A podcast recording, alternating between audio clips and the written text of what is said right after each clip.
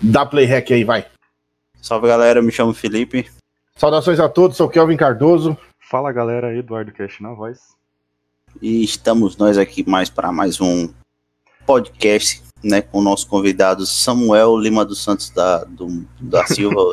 da Silva Oliveira Pedreira. Sou o Muca Lima. Samuel da Silva de Lima, na verdade. Samuel Lima de Lima é conhecido como Muca. Muca Lima. Isso aí. Então, tá aí, aí redes sociais. Uh, a gente resumiu porque Muuca, com dois O Lima, são todas as redes sociais que ele tem, tanto do Facebook, Instagram, YouTube e Twitch também. Isso Faz live lá também para vocês acompanharem tudo mais. E lembrando sempre, né, galera, aquela inscrição que ajuda bastante a saber que quanto mais gente está assist, nos assistindo. O like ajuda a saber que, a gente, que vocês estão gostando do conteúdo que a gente está passando. Isso também estimula cada vez mais a gente continuar produzindo, continuar pensando em coisas diferentes. O comentário ele já serve para dar o feedback para a gente, saber se vocês estão gostando, o que, é que vocês gostariam de ver, qual é a, a, a, sua opinião sobre determinado assunto, sua dúvida, uma observação. Isso já ajuda pra caramba. E outra coisa também, a gente está com um quadro chamado Fala para Nós, que é no caso você é, conta um pouco da sua história, ou então de uma situação que você passou, seja ela engraçada, triste, se você quer talvez uma ajuda nossa, que a gente promete tentar ajudar ou não, que a gente nunca sabe em que pé vai dar. É. De certeza, só não é garantido. Não é, garantido. é, de certeza a gente só garante a risada, a gente vai tentar levar de uma forma engraçada, mas se for algo sério, a gente também vai parar, vai falar sobre as nossas opiniões. Então, o quadro a gente tá falando com Fala para nós. Você pode enviar pelo nosso e-mail, também tá aqui na descrição, embaixo do vídeo. Ou então você pode mandar no direct lá no Instagram papo em real. A gente vai ler, a gente vai separar. Se você quiser colocar ela como uma mensagem anônima ou não, sinta-se à vontade. Se você quiser expor quem você é, a gente vai também estar tá colocando suas redes sociais, se você quiser fazer divulgação, se você faz live. Aqui é um campo, é, um, o nosso programa é justamente para agregar. A gente nunca quer ser um, um, maior que o outro, a gente sempre quer sempre agregar. Se você vem para somar com a gente, fazendo uma história, não fala para nós, a gente também vai devolver para você o máximo em divulgações e para que a gente seja uma comunidade legal e muito da hora. Aqui é igual abraço de mãe, né? Sempre cabe mais um. É. Ou bordel. é. É. Depende, é. Dependendo se, se for ter que pagar aí fica complicado. Mas vamos lá conhecer quem é. Quem é o Samuel? Samuel de Lima, resumidamente. Quem é o Mucalima? O Mucalima como foi que você começou nessa, nessa jornada de, de jogos? Olha. Primeiro contato. Primeiro contato foi no videogame do meu irmão, que ficava na TV dele, que ele comprou com o primeiro salário dele. E aí era um negócio complicadíssimo, porque quando ele saía ele deixava o quarto dele trancado. Mas daí nós somos em três irmãos. Ele era o mais velho, ele é sete anos mais velho que eu. E nove mais velho que o meu irmão. E aí nós entrava dentro do quarto dele por baixo. Nós tínhamos abria o quarto. Que ele deixava trancado com cadeado. Os caras entravam em duo, tá ligado? Pra, pra jogar o videogame. Mano, os caras bravos. Nós entrávamos no quarto dele pra jogar, fi. Aí, naquela época, você tinha que jogar um pouco e parar porque tava muito quente, né? E aí ele chegava em casa, a primeira coisa que ele colocava era o dedo no, no disjuntor lá pra ver se tava, tava quente, filho. Aí era todo dia, velho. Todo dia nós apanhava. Lá ia pro soco todo dia. Mas nós jogava o dia inteiro também. Foda-se. Foda-se. Mas qual era o, o. Era um Atari, o videogame. Caralho.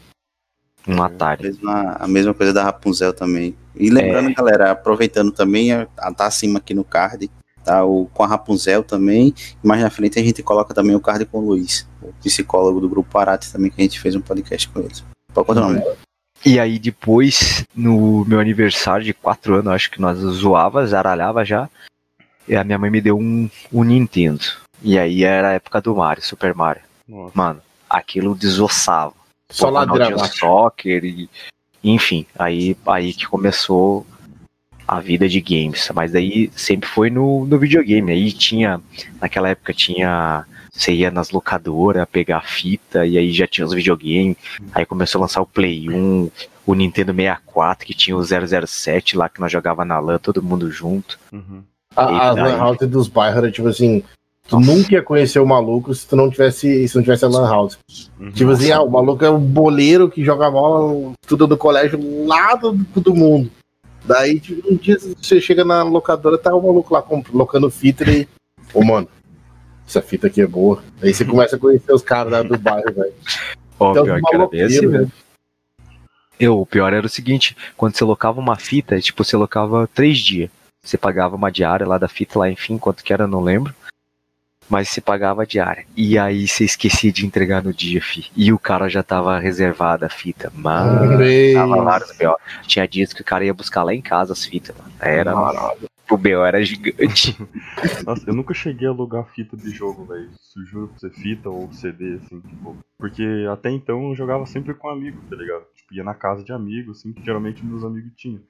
Acabava jogando com os amigos, assim. Aí não fui muito na Lan House pra jogar e tal. A não ser que seja pra PC. Se jogar um CS, eu cheguei a participar ainda, tá ligado? Mas nunca É, cheguei a o- alugar, não. O CS foi um pouco depois que chegou, assim, pra mim. É, Eu acho que o principal problema das locadoras naquela, naquela época era o negócio de te roubar chip. Que o pessoal, como era um cartuchinho, né? O pessoal tirava os parafusinhos e botava, tipo, ah, é o chip do jogo do Batman. E daí o maluco curtia o jogo e não queria entregar. Ele tirava o chip, botava o, sei lá, Patete Max, e botava ali e, ó, entregar. Daí Não. o cara ia ver, era outro jogo lá. Lá, lá.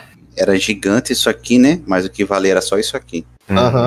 Um jogo assim. Lá a gurizada ia nas outras locadoras, comprava as fitas que tinha danificada e colocava os cartuchos dentro das que locavam nessa locadora aí, fi. Ela quebrou por causa disso, fi. A locadora, os caras iam lá e com, pegavam os- as fitas, trocavam tudo e aí deixavam as podres lá. Daí, tipo, ah, eu entreguei funcionando, entendeu? Aí tu vai Sim. provar que não, não funcionava. E você fez Juro. dessa aí ou não? Não, eu era muito novinho. Não. Eu era muito novinho, era muito burrinho pra essas coisas. Não era maloca. Ainda não. Ainda não, Ainda detalhe. O... Aqui a gente chamava de fita bomba, velho. Que tipo assim, tu largava o cara assim, ah, esse histórico, aquela fita lá. Uhum. Só que o que o cara, os caras da locadora começavam a ser malandro, eles pegavam e. Testava a hora que você devolveu. É, já deixavam um videogame ali no esquema, só pra testar a hora que tu devolvia. É, e eu já vi maluco suando assim quando botava aquela fita no, no pra testar. As do Nintendo, Super Nintendo, não aconteceu. Mas as do 64, fi, que era cara pra caralho, As do 64, era cara na época, velho. aquelas lá começou. Mas daí, tipo, eu nunca. A minha família ali, meu, porque o, o piloto lá em casa era meu irmão, né? Meu Uhum. irmão comprava os videogames e nós usava, né? Play 1, aí tive Play 2, tive o Play 3, aí me roubaram Play 3, tive Play 3 de novo. E aí depois. Aí. Era esse segundo Play 3 foi do, do meu irmão mais novo. O primeiro foi do mais velho, o segundo do mais novo, que pediu de. Que presente que passou na escola pra minha mãe. Uhum. E o meu veio só depois quando eu já tinha o Kaique já. Que daí o Kaique, eu queria muito um videogame, e aí eu disse, ah, vou comprar um Play 3. E aí foi onde o meu filho começou a ter contato com os jogos daí. Hum, Mano, aí isso aí já era.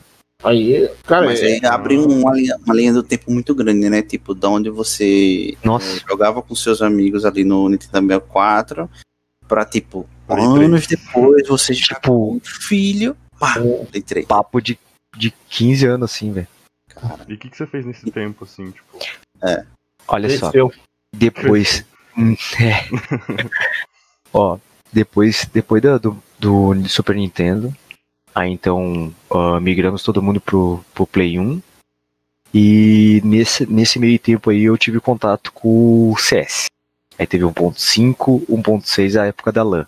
Hum, E aí, E aí o negócio, aí eu descobri o mundo, né? Porque eu jogava bola e, e eu lembro que a gente foi pra um brasileiro jogar, eu jogava no Juventude essa época.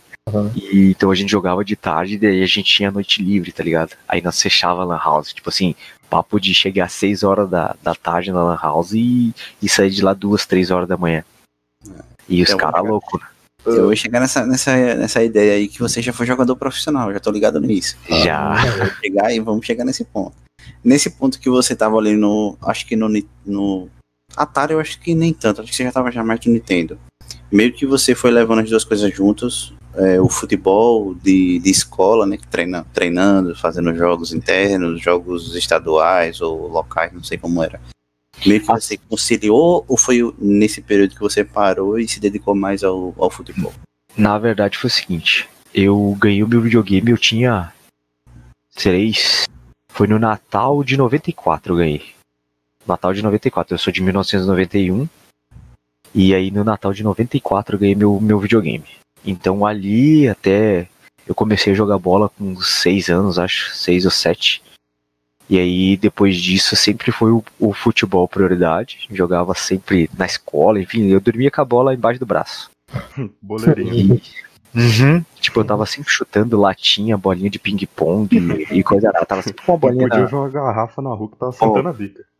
Fi, eu ficava sentado olhando a gurizada jogar taco na rua, e aí meu irmão mais velho jogar taco na rua, e eles perdiam as bolinhas, e eu ficava só no bico. Ah, bolinha perdida. Porra, mano, bolinha perdida é minha alegria, porque eu ia catava lá as bolinhas e, e ia procurar e achava e ficava petecando, assim, né? Fazendo embaixadinha e coisa arada, porque sempre fui um, um pouco habilidoso, então com essa bolinha menor era muito mais difícil. E se eu conseguisse fazer com as coisas mais difíceis, ia ficar mais fácil as coisas fáceis, teoricamente, né? E aí eu pensava assim. Então, daí em diante, com meus 10, 11 anos, eu full futebol.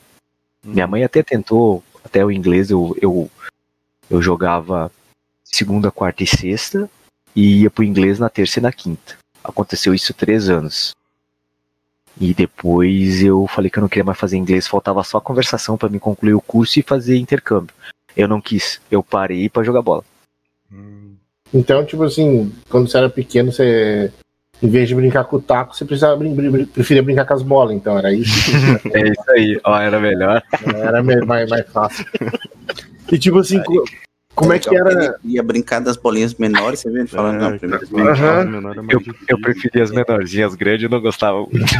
as grandes, aí, aí já tinha já uma experiência. É, é, cada um com É. seu gosto.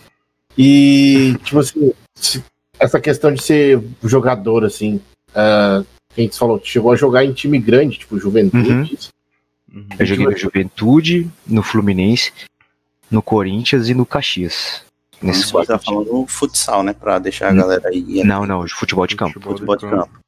Com 14 anos eu jogava no Caxias, então eu sou 9-1, era por, é dividido em categorias no campo pelo ano. Isso. Então eu era 9-1, eu era 10 e, e capitão do da 9-1, era camisa 10 na 90 e era titular da 89. E nesse meio tempo aí, eu tinha 14 anos e eu subi profissional do Caxias daí. Saí no jornal e coisa arada. E, coisa, dava entrevista e coisa arada. E nisso tudo aí cresceu o olho, aí brotou um empresário do nada do meu lado, ah, que era amigo do meu tio. E aí ah, eu naquela época eu era muito bom, eu jogava bem, eu era, era destaque, tudo que eu jogava eu era destaque. E aí eu cresceu meu olho e eu fui parar no Fluminense. Aí eu joguei um tempão no Fluminense, deu dois anos e três meses, acho. Mas daí era no juvenil. Aí fiz o júnior no Corinthians e depois fui pro Juventude. E esse teu lado era esse teu lado competitivo começou mais pelo futebol ou mais pelos videogames? Eu acho que mais pelo videogame, cara, porque eu não gostava de perder nem para o ímpar. eu sempre fui muito competitivo. Sempre ah, tem o irmão mais velho que ele que ele sempre me instigou muito, sabe? Tipo, eu tinha ele como referência e, e sempre quando eu conseguia fazer uma coisa que ele não fazia, eu me enchia de orgulho, né? Então era ganhava ali. E tipo, a lá, tipo, a diferença entre idades, nossa, era quase oito anos. Então pra mim era um- uma coisa assim, sabe, de louco. E tipo, ah, por exemplo, meu irmão nunca foi muito inteligente, o meu irmão mais velho.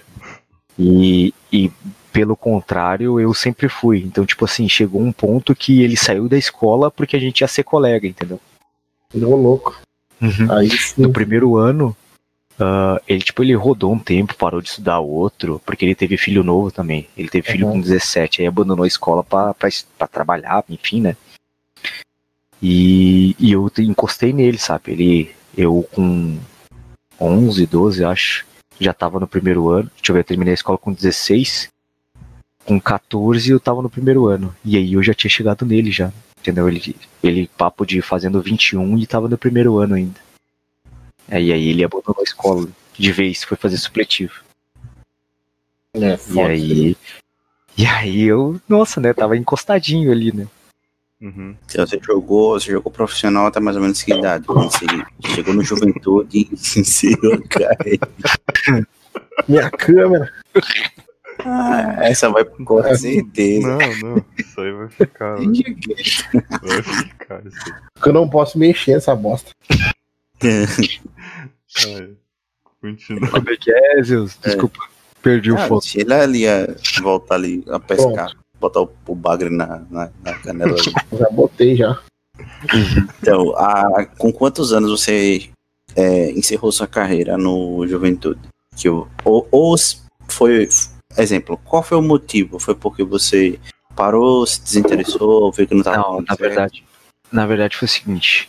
ah, quando eu fiz, tava, tava com 17 para 18, eu numa pelada ali, jogando bola com, com a família, eu Tomou um meio tiro. que não rompi o meio que rompi o ligamento. Não, não foi foi o questão do menisco. Inflamou meu menisco, mas na verdade tipo, eu achava que era ligamento. Porque eu, eu tomei uma, um carrinho por trás e pegou só meu joelho direito. E nisso aí acabou, né? Tipo, eu pensava que meu joelho ficou gigante. E aí eu fisioterapia. E aí eu sabia que os caras iam me mandar embora porque eu joguei fora do clube e não podia.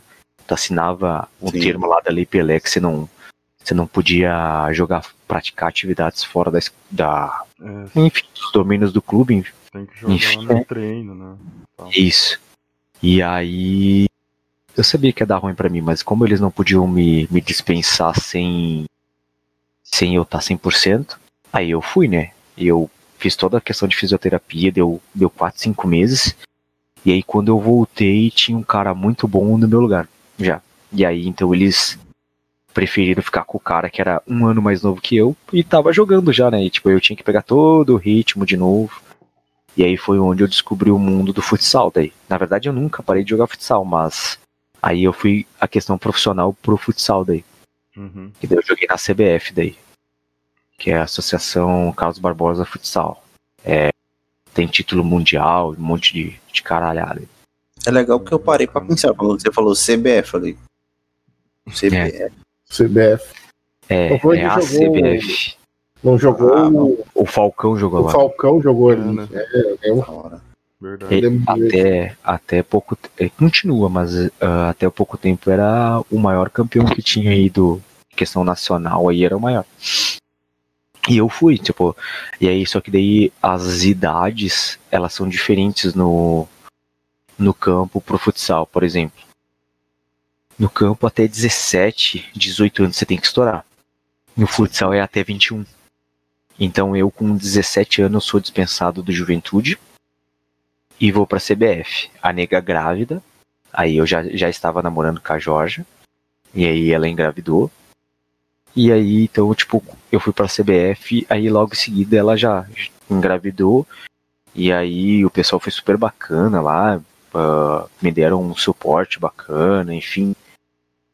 E começou a minha vida no, no futsal. Aí ganhei bastante coisinha, tipo, papo de eu chegar na metade do ano, que eu fui dispensado da juventude, e ainda ser artilheiro de uma competição longa com, com quase 15 gols na frente dos caras. Nossa, Brabo, hein? Bravíssimo.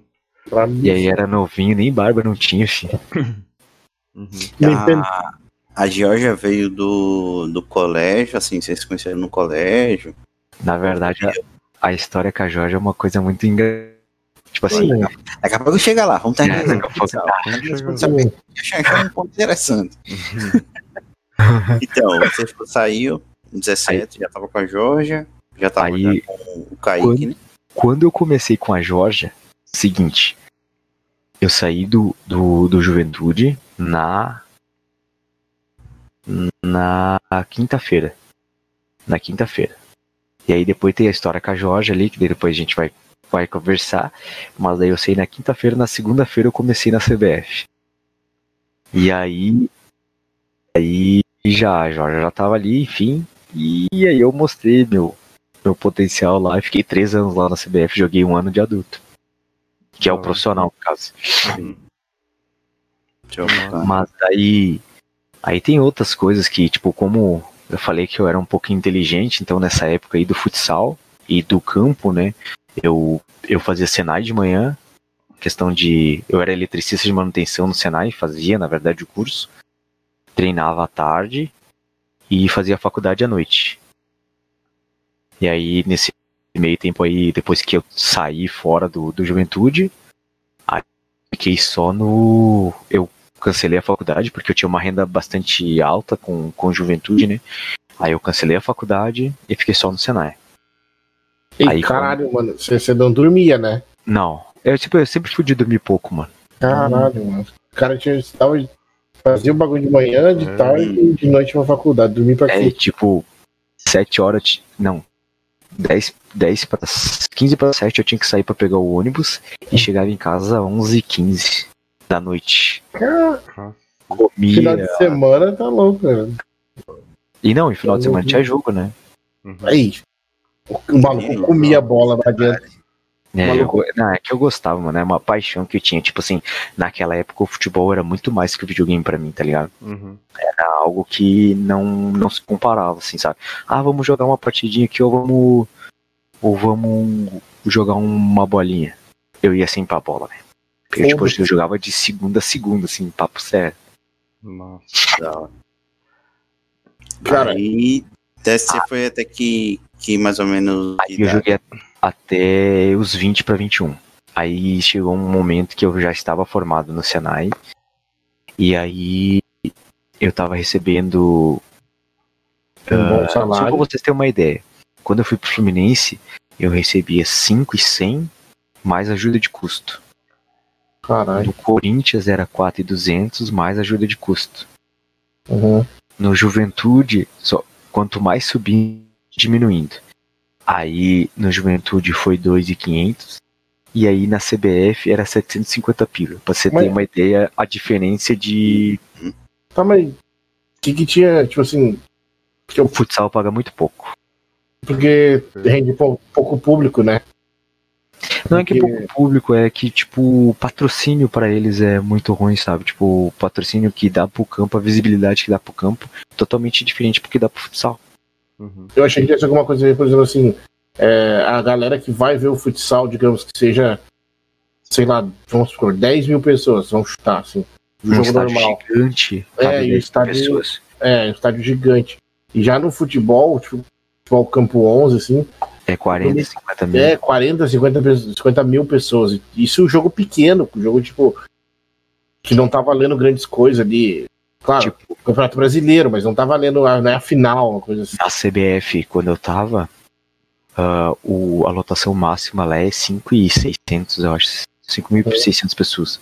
Numa final de brasileiro pelo Corinthians contra o Fluminense, tinha mais, tinha mais do que isso. E, tipo, o pessoal do Corinthians é apaixonado, velho. A torcida, assim, ó, tipo, eles iam assistir nosso jogo e, e bandeirão e, e tambor e torcida organizada, velho. É outro nível. Por isso que eu sou corintiano. Eu, tipo, a minha família inteira já, já simpatizava com o Corinthians. Eu, na verdade, quando era novinho, meu pai queria que eu fosse gremista. Mas eu segui os passos do meu irmão sendo corintiano, meu irmão mais velho. Tipo, E aí eu, não, eu não acompanho muito futebol aqui, realmente eu quase, quase não assisto, mas o que dá pra notar, assim, pelo que tu fala, é que é, quem, mais pro, pro, pra torcida ca- do Rio de Janeiro, assim, o pessoal é bem fanático, assim, pelo, pelo Corinthians e tal. Tanto que tu falou que tu, tu era, tu era time sub-19, né? É, sub- sub-20, na verdade. né? Sub-20, é, sub-20. E os caras já e os caras iam ver jogo assim, como se fosse um, sei lá, um cara, um time oficial. Isso, isso é muito foda, velho. Tipo, Tipo, caras- no, na final do, do brasileiro, que foi em Macaé, Uhum. ah, ó, os pessoal que era lá de São Paulo levaram, levaram família. Trouxeram, os, o- tipo assim, nós tava concentrado lá.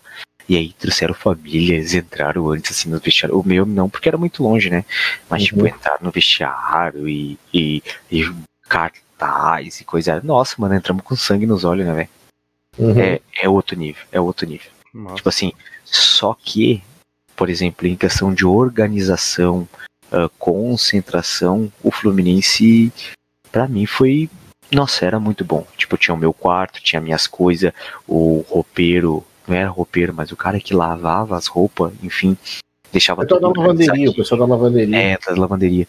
Por Uhum. exemplo, deixava tudo organizadinho. Tipo assim, ó, eu entreguei meu cesto, ele me devolveu meu cesto, dobradinho e tal. Uhum. Um abraço. No Corinthians, é. Eu. Foi assim. Quando eu saí do Fluminense. Ah, quando eu saí do Fluminense, eu, eu- Tipo, é um papo bem, bem diferente, ó. Por exemplo, assim, ó. Eu fui pro Fluminense, o meu empresário disse que eu ia ficar duas semanas lá e ia retornar. Uhum. Eu fui com uma mochila, algumas camisas, alguns calção, que lá era muito calor, um chinelo, um tênis e as minhas duas chuteiras. E fui. Só que daí ah, eu achei que eu ia fazer tipo um teste e ia voltar. Já chegou jogando. Não, cheguei lá, os caras não falaram que não, não iam não ia voltar, que era pra pedir pra, pra minha mãe mandar por Sedex, minha mal, coisa arada. Caralho. Tipo assim, tu não teve, tu não teve despedida nem nada. Tu já Uhum. chegou botando o pau na mesa e Tipo vambora. assim, eles disseram pra mim que, que ia ser, falaram com o meu empresário, na verdade, né? Que ia ser Uhum. uma passagem ida e volta por ano e Uhum. tal. Mas, tipo, foi papo de um ano e cinco, seis meses, acho. Sem ver família e tal. Saí pra, tipo, no outro final de semana eu tô de volta. Aham. Não. Tá, e, as- e no Corinthians agora que tu falou, como é que era a concentração, os negócios? Aí no Corinthians foi o negócio seguinte, tipo assim, eu cheguei, ah, o pessoal me olhava torto, porque eu era gaúcho, né? Tô- no, no Fluminense também foi a mesma coisa, até conquistar o o cara negócio. não curte. Me chamavam de viado. Oh, não pode falar, né? Mas. Pode. Enfim. À vontade. À vontade.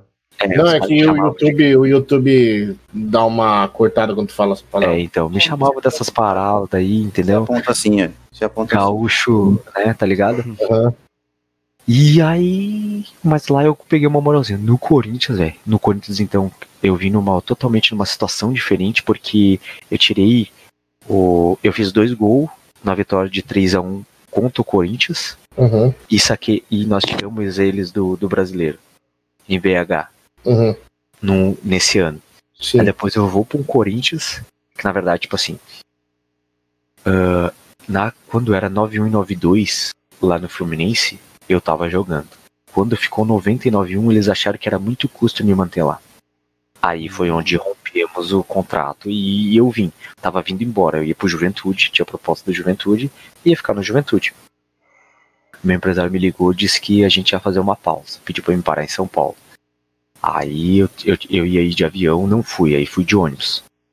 Aí peguei, fui de ônibus até São Paulo e nisso a gente foi pra concentrar. Ele disse: Só tem uma surpresa pra ti.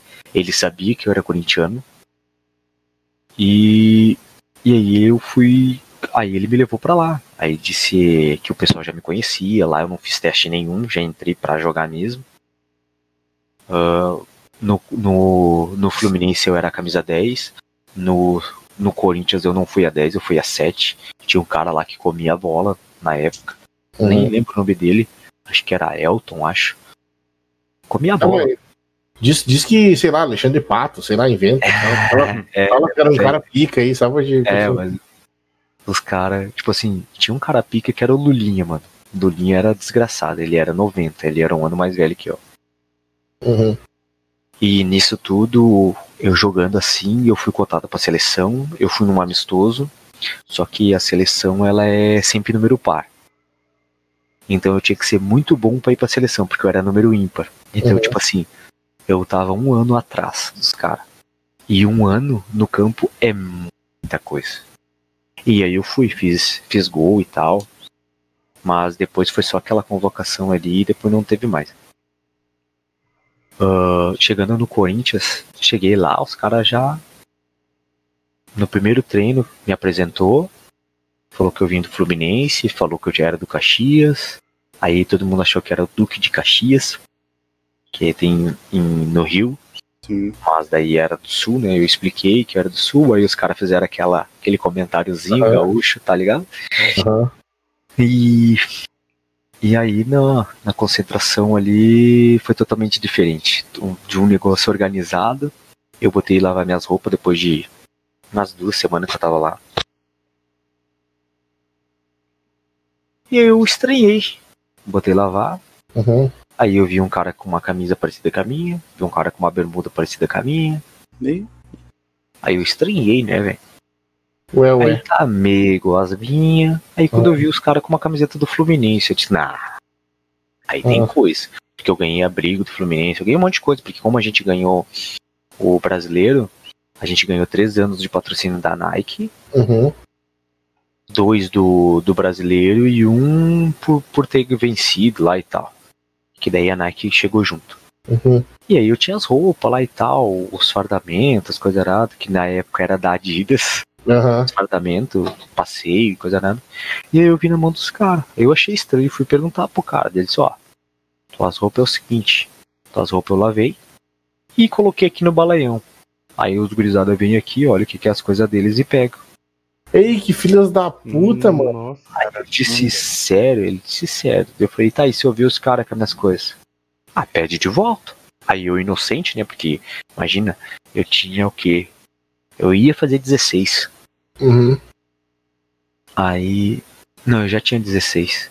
Mas aí tá, né? Eu sozinho em São Paulo, né? Eu falei, eu vou. Porque quando eu fui pro Fluminense foi mais dois amigos meus comigo, Uhum. mais velhos, né? Então, tipo, eu tava. Qualquer coisa que acontecesse. Tinha uma, uma ponte ali pra É. você dar uma pisada e falar, opa, aqui é seguro. Pedro. uhum. E. E tinha dois pra sair na mão daí, já que merda. Corinthians não, fi. No Corinthians eu fui pedir o, o- minhas coisas pra um cara lá. O cara me deu um tapão no rosto.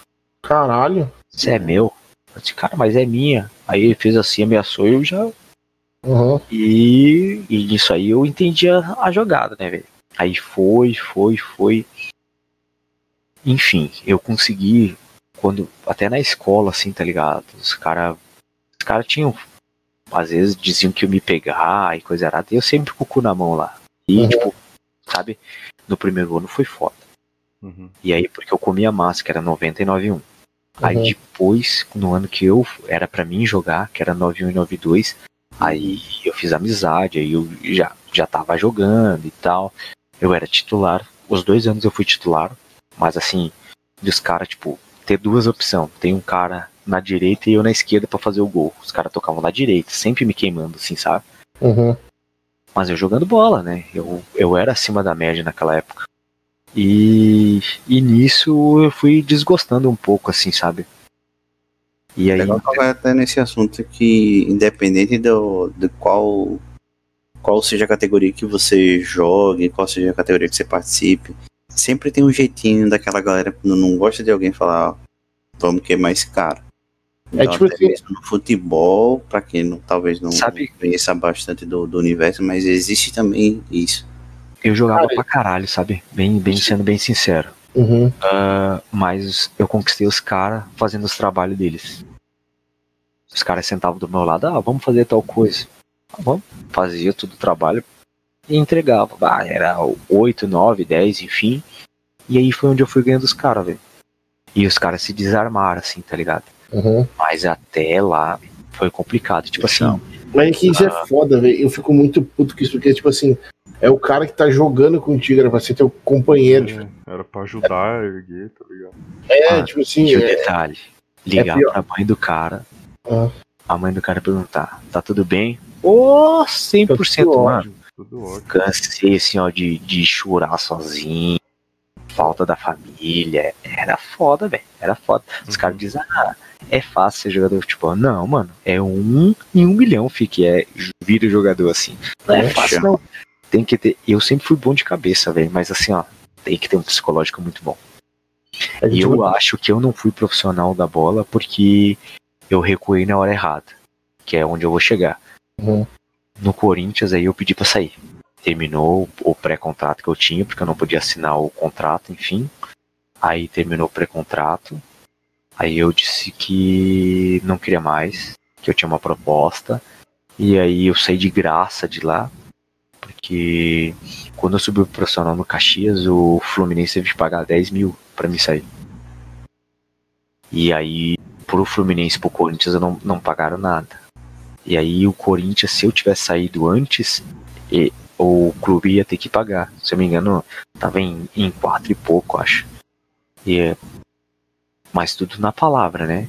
E aí eu fui pro, pro, pro Corinthians, fui pro Juventude, e aí uh, rompi com o meu empresário, e aí ele queria porcentagem, um monte de coisa, e deu um monte de BO lá. E aí eu disse, ah, não, quer saber? Não vou mais jogar campo. Quando eu saí do, do Juventude, eu disse, ah, não vou mais jogar campo. para eliminar o meu empresário. Aí eu tinha que ficar dois anos sem jogar campo.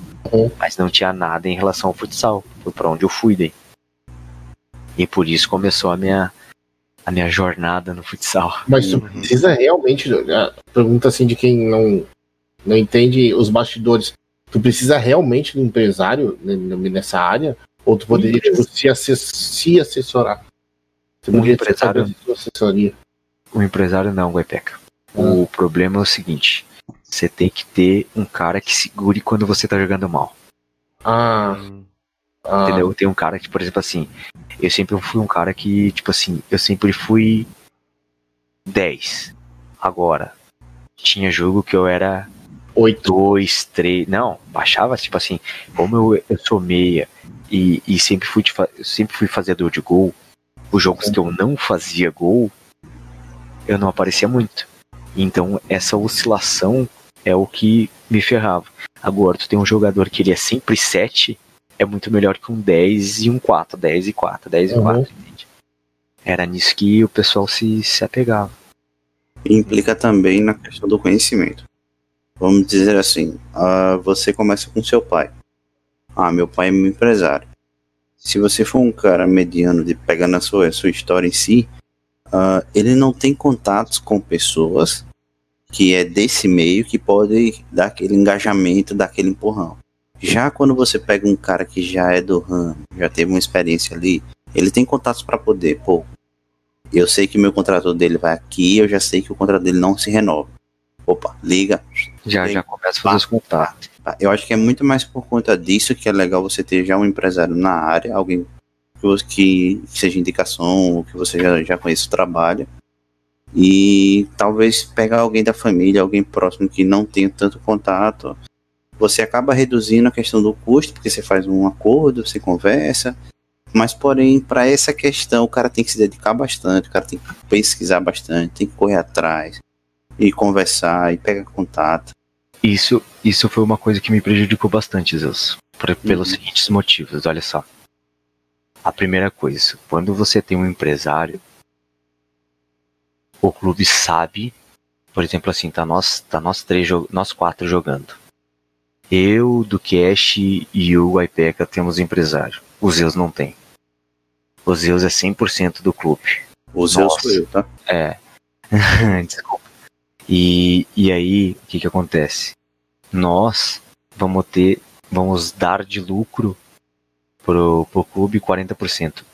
Vocês, Zeus, vai dar 100%. Quem que eles vão tentar lançar? Uhum. Isso. Lógico. Isso aí é lei da oferta e da demanda. Uhum. Agora, a questão que você falou de estar correndo atrás dos contatos, isso é uma coisa que me prejudicou bastante. Porque eu venho de uma família que não tem base nenhuma em futebol. Uhum. O meu pai, pra você ter uma ideia de tão bom que ele é, quando ele jogava tinha que botar um cara do time dele e marcar ele, porque ele aprontava. Entendeu? Uma vez ele fez um gol de bicicleta contra, coisa mais linda. Queriam matar ele lá. Nossa. Ele conta essa história, filho. Pegou, fez um gol de bicicleta no escanteio contra o time dele. E ele ainda quase comemorou o gol. Queriam matar minha mãe lá, eles estavam namorando e Caramba. meu pai era ruim de bola, que Jesus. Aí, aqui, Tipo aqui, em ca- aqui em casa é o contrário. O meu pai jogou no sub do Grêmio, sub-19. ah, tava cotado para ser titular do, do oficial do, do Grêmio, Grêmio. Grêmio, Grêmio mesmo profissional. E dele teve um problema na coxa, ou na época ele não podia, não podia jogar por causa do. Não era anos 70, acho, 60.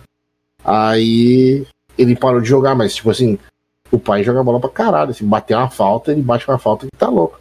E eu sou. Ei, eu sou horrível, mano. Eu sou horrível. Eu Ele joga bola e você é a bola. É. e o meu irmão, e o meu irmão é, o meu irmão, e o meu irmão é boleiro pra caralho, é goleiro e, e joga, tem jogo lá, lá na puta que pariu, ele anda 7km pra jogar, joga o jogo e volta 7km caminhando. Tão, tão boleiro que é. E eu sou, sou, sou a bola da família. É, tipo assim, o engraçado é que assim, ó, lá em casa, na minha família, o todo mundo, todo mundo, não tem ninguém, ninguém, ninguém que joga bola. Ninguém, ninguém, sabe? Tipo, ninguém mesmo. É, meus tio tem os metidos, né? Que daí são treinador e coisa arada. Mas bola ninguém jogava nada, filho. Nossa, aí eu era a esperança da família e tal, e depositava. Nossa. E aí, quando eu recebi proposta, porque quando eu subi proporcional do Caxias, saiu uma matéria e coisa arada. Uhum. E aí, é, eu lembro da matéria que era guri entre os profissionais. E aí, então, eu recebi proposta de cinco times. Verde Tóquio do Japão, porque naquela época o Washington era diretor ali, o Coração Valente, que era de São Paulo, lembra? Ele era diretor lá, é ele que me levava pro Verde Tóquio. Inter, Grêmio, Palmeiras e Santos. E aí eram os dois times que era contra o Corinthians naquela época. É, o Caxias tinha, era uma filial do Palmeiras. Mas isso quando eu subi profissional era tipo meados de junho. A minha mãe falou nem pensar que tu vai pra lá, porque daí tu vai perder a escola, tu vai perder um ano, tu já tá um ano adiantado, porque não sei o que, porque não sei o que lá. Não deixou eu ir. Com, com 13, 13 pra 14. Não deixou eu ir. E se tu fosse pra Tóquio, ia ser cômodo aí, velho. Ah, não sei, acho que hoje eu tava falando japonês, acho. Pô, cara. Ia ser muito louco, velho. Ia ser Imagina conhecer o Naruto, que. Impressionado. Mano, eu acho que, tipo, se eu chego e ter ido pra lá, mano, lá o futebol é muito ruim. Então ia me destacar muito, porque eu jogava muito bem naquela época. Ah, é o que a gente tava conversando aqui em casa, tipo, se tu é um jogador, se tu é um cara mediano aqui no Brasil, esses times que tu vai jogar nos times meio merda lá do Tóquio, sei lá, Estados Unidos, até no americano, deve bater uma bola fodida lá, né? Porque os caras são ruins, os caras têm uma média baixa. Mas o problema é que, como eu, como eu sou meio atacante, até eu não ia sofrer tanto, mas cara que é atacante, que vai pra lá, cara, tu não recebe bola, aí não adianta. Tu fica ruim igual os caras. No meio, de- meio, meio atacante você ainda recebe, você distribui, você vai buscar a bola, você. E, e nisso tudo, aí depois eu vim pra CBF e fiz, fiz o que tinha pra fazer ali, ganhei dois ou três títulos ali na CBF, que é os mais importantes que tinha. E depois aí eu recebi uma proposta pra trabalhar onde eu ganhava quase o, dobro do que eu tava ganhando lá. Aí eu pesei entre o meu sonho e um novo sonho. Aí eu optei por abandonar a bola. Também você já tava com, com o Kaique já, já, Já estava com o Kaique. Já tava com o Kaique nascido já. Então, Não, e outra também coisa, pesa bastante. Você, Pesa pra caralho, tipo, plano de saúde, coisa errada. Outra coisa que, que deve ter pesado também foi as experiências que tu teve, né? Tipo, Hum. assim, as, as partes, não, tipo, claro, teve partes boas, muito boas, por conta, mas as partes ruins devem ter pesado pra caralho, assim. Porque imagina tu, tu ser um piá novo, tinha o quê? 20, na- 20 anos na época. É. Imagina tu ir, vamos supor que tu seja chamado pra um time lá na Bahia, ou lá no. ah, subindo o Brasil, região Nordeste, alguma coisa assim. E tu não tem condições de levar tua família. Tu, tu ia deixar de ver teu filho crescendo pra seguir um sonho que. Tipo assim, não Pode sabe não. É, onde vai dar, entende? Né? Ia ser muito pesado. Tipo assim, eu lembro, eu lembro até hoje de quando eu engravidei ela e eu contei pro meu pai. Hum. Eu disse assim, ah, o meu pai já, meu pai e minha mãe criaram o filho do meu irmão, praticamente até os seis anos de idade. Uhum. O meu irmão não tinha muita cabeça, a ex-mulher dele também não tinha muita cabeça, e abandonaram pra minha mãe e meu, meu pai. E meu pai disse o seguinte pra mim: Guri, tu foi homem pra fazer, seja homem pra assumir. E isso ficou remoendo, remoendo, entendeu? Aí eu até tentei jogar bola, mas o dinheiro era muito curto Uhum. pra sustentar, tipo. E eu queria, tipo, ter minha casa, minha, minha família, enfim, né? Minhas coisas, né? E, eu sabia que o futebol não ia me- proporcionar isso naquele momento, né? E aí foi onde eu resolvi. Mas assim, não foi ah, como é que eu posso dizer? Não Falta foi por causa do nascimento dele que eu parei. Não, longe disso. Tipo, Não, ah, não- te arrepende. Não, longe disso. Não, não é culpa dele. É, não foi culpa dele de eu ter parado. Sim, sim, sim. Mas, tipo assim, foi algo que me motivou a não querer mais jogar bola. Tipo assim, e quando eu parei, eu parei em 2010, eu acho. 2010, eu acho que eu parei de jogar bola. Uhum. Até 2014, fi, se me convidasse pra jogar pelada, assim, eu nem. Não, agarrei um nojo de jogar bola, assim. Foi onde eu entrei pro mundo do game, tá ligado? Tipo, Uhum. eu acho que eu engordei, acho uns 10 quilos, acho, 10, 11 quilos. Tava um botinho. Uhum. E aí depois, em 2014, eu joguei um jogo em abril. Fui jogar o segundo jogo do ano em novembro e eu me machuquei. Aí eu agarrei mais nojo ainda. E, e tipo assim, é, como tu disse assim, não foi não foi culpa do teu filho. A gente já entendeu isso assim, tá bem óbvio que foi as experiências que tu teve e tudo. E daí tipo assim, ahn, como é que eu vou dizer assim, os outros os outros rapazes assim que tu conheceu nesse caminho, eles chegaram a seguir a carreira ou O que foi, o que foi mais longe foi eu. Tipo assim, o pessoal que jogava comigo na, na, na época que a gente era guri, assim, novinho, até os 14, a gente, tipo, sabe o que, que é ser, ser tá com as mesmas pessoas todos os dias, assim. Então, a gente é amigo até hoje, assim, sabe? Mas, Uhum. tipo, o que mais foi longe fui eu. E Isso foi muito ah, que- comum. Isso de estar com a mesma pessoa foi muito comum pra mim né, na época, aquele ah, do pré-escola até o nono ano, tá ligado? Aí depois, quando, quando trocou as escolas, aí Hum. perdeu os contatos de todo mundo. É, eu tive a sorte de estudar num colégio estadual já de cara, que daí tinha ensino médio. E aí eu fui até os 14. Aí depois eu troquei, estudei, estudei lá no, no Rio e depois estudei Uhum. um pouco em São Paulo. Uhum. Loucura, loucura, loucura e um histórico Ah. grande. Bem. grande. Vocês imaginam eu com 14 anos morando sozinho, filho. Nossa. São Paulo no meio dos malandros, velho. Não, Paulo. Porque futebol, futebol é lugar de malandro, né? Tipo assim, o cara já entra jogando bola porque o cara tem a malandragem ali, né? tipo, eu, Não é malandro de bandido, é malandro de cara ser malandro, cara. O eu cara já sempre é. fui muito atencioso. Eu sou muito observador, entendeu? Então, tipo, eu olho, isso dá certo, eu aprendo com as experiências dos outros. Então eu sempre fui muito atento. Como como eu não era muito forte naquela época, então, tipo, eu sempre tava olhando, sabe? Eu, eu via quem podia me, me ajudar, quem não podia, então, tipo, eu sempre fazia essa analogia. Uhum. E, e deu muito certo. No, no, em São Paulo não funcionou muito bem. Que daí, tipo, tive que ir bastante atrito, mas ah, eu nunca baixei a cabeça pra ninguém, sabe? Tipo, apanhei algumas vezes, assim, de, de o pessoal vir, tipo, ah, ah, seu gaúcho, não sei o que, né? Uhum. E aí vim tirar satisfação e tipo, eu sou da seguinte opinião, a partir do momento que tu deixa alguém montar em ti, ele não desmonta nunca mais. Uhum. É, se- eu, eu podia cair, eu caí várias vezes, mas tipo Uhum. assim, sempre caí apanhando, batendo assim, tá ligado? Apanhava, porque era mais de uns a maioria das vezes. Uhum. E quando, e quando foi um, uma vez eu peguei um cara que fudiu também, apanhei porque nem cachorro. Mas, enfim, coisas da vida, né, filho? Mas nunca deixei ninguém montar, mano. E, e, eu, e eu sempre tive isso, questão do respeito. Porque os caras me respeitaram porque eu nunca baixei a cabeça pra eles, cara. Uhum. E, e ganharam o título do meu lado. E depois que os caras me respeitaram, tava todo mundo comemorando o título que eu ganhei, que ganhamos em cima do Fluminense, afinal. O eu pedi pra sair.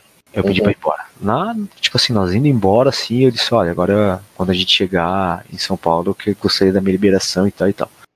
E aí, foi um baque, né? Porque daí os caras demoraram um tempão pra me respeitar. Quando me respeitam, eu vou embora.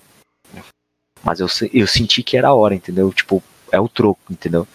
Talvez se eu tivesse ficado lá, eu fosse profissional hoje, talvez sim, talvez não, mas enfim, era o que eu achei correto naquele momento, sabe? É um futuro muito incerto, né? É uma coisa que é, uma aposta, é que ele diz, é uma aposta.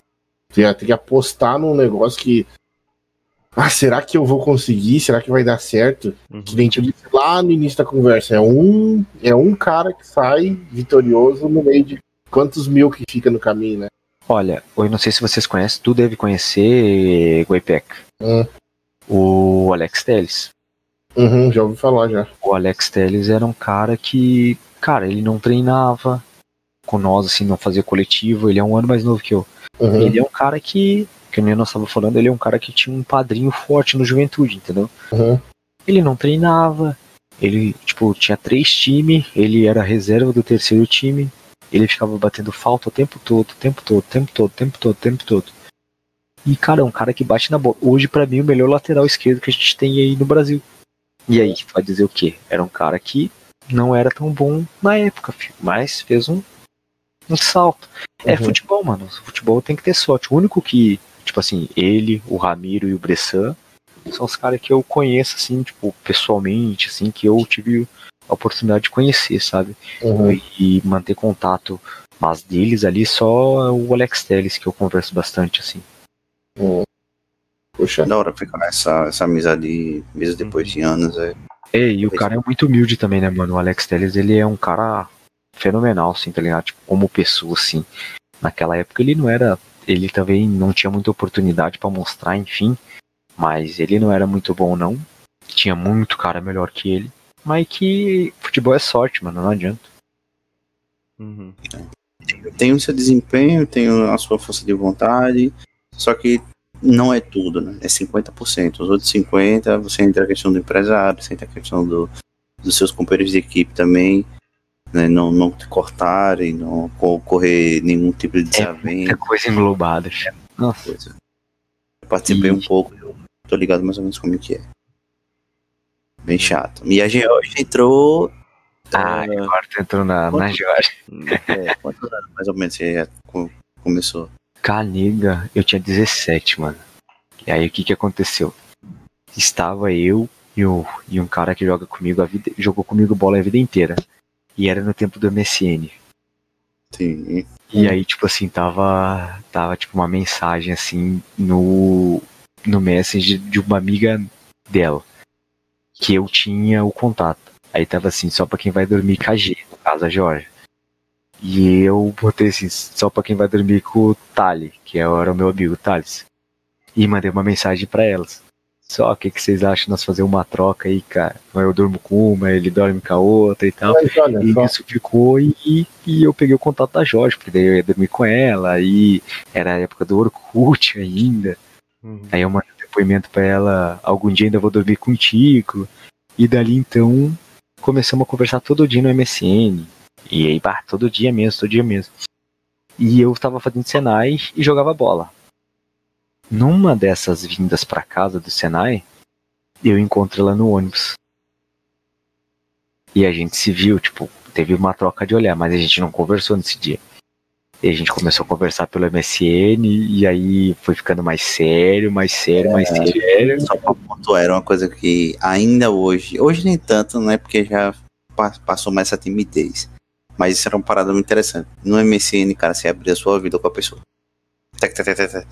Quando você via sem querer, ou quando marcava mesmo assim, pra se ver pra você e dar o pontapé inicial pra conversar. Nossa. Nossa, Não, e, Não. e era, e, e- e era aquela época assim que, tipo, você não sabia nada da pessoa. Hoje em né? dia, tipo assim, tu abre o Orkut, tu abre o Facebook ali e dá uma, dá uma stalkeada, assim, ah, tô vendo que essa mina curte essa série que eu assisto, curte aquilo lá que eu gosto. E você vai ainda, tipo assim, você vai, você já tem um norte de. vai se MSN situando. era tipo, é, no MSN e na época do Orkut era tipo, tem aquela menina ali. Se vira, sabe? Tipo assim, É, isso aí. só detalhe. conversando, só dialogando com ela você descobrir. Se ela não dedicou 20 minutos ou meia hora pra botar lá sobre quem ela é, você Uhum. se lascou. Você se fudeu, velho. Era bem isso mesmo, porque o Orkut ele não era tão, como é que é, fidel, fiel à pessoa que você era, tá ligado? Tipo assim, no Facebook, você, ou no Orkut, você colocava um monte de coisa que você queria, comunidade da puta que pariu, não sei o que, não sei o que. Não era algo, negócio sério, tipo, o Facebook é, é seu nome, entendeu? Tem que ser seu nome. O Orkut não, o Orkut era X barra X, não sei o que, o não, não e- sei o que, X barra X. E, e foto, cara, pra você ter uma foto na época do Orkut, é tipo, caraca, esse maluco é milionário, velho. Esse cara tem uma câmera. E tem um cara que, que dá pra botar no computador. Era tipo, Pior. você podia botar o quê? 10, ou- 10 12 fotos no Orkut ali lá. E era tipo umas fotos muito cagadas, velho, a resolução. Tipo, quem não tinha computador tinha que ir na lã pra. pra... Uhum. Nossa, era uma mão do caramba. Era. Bom, vou passar uma hora na LAN.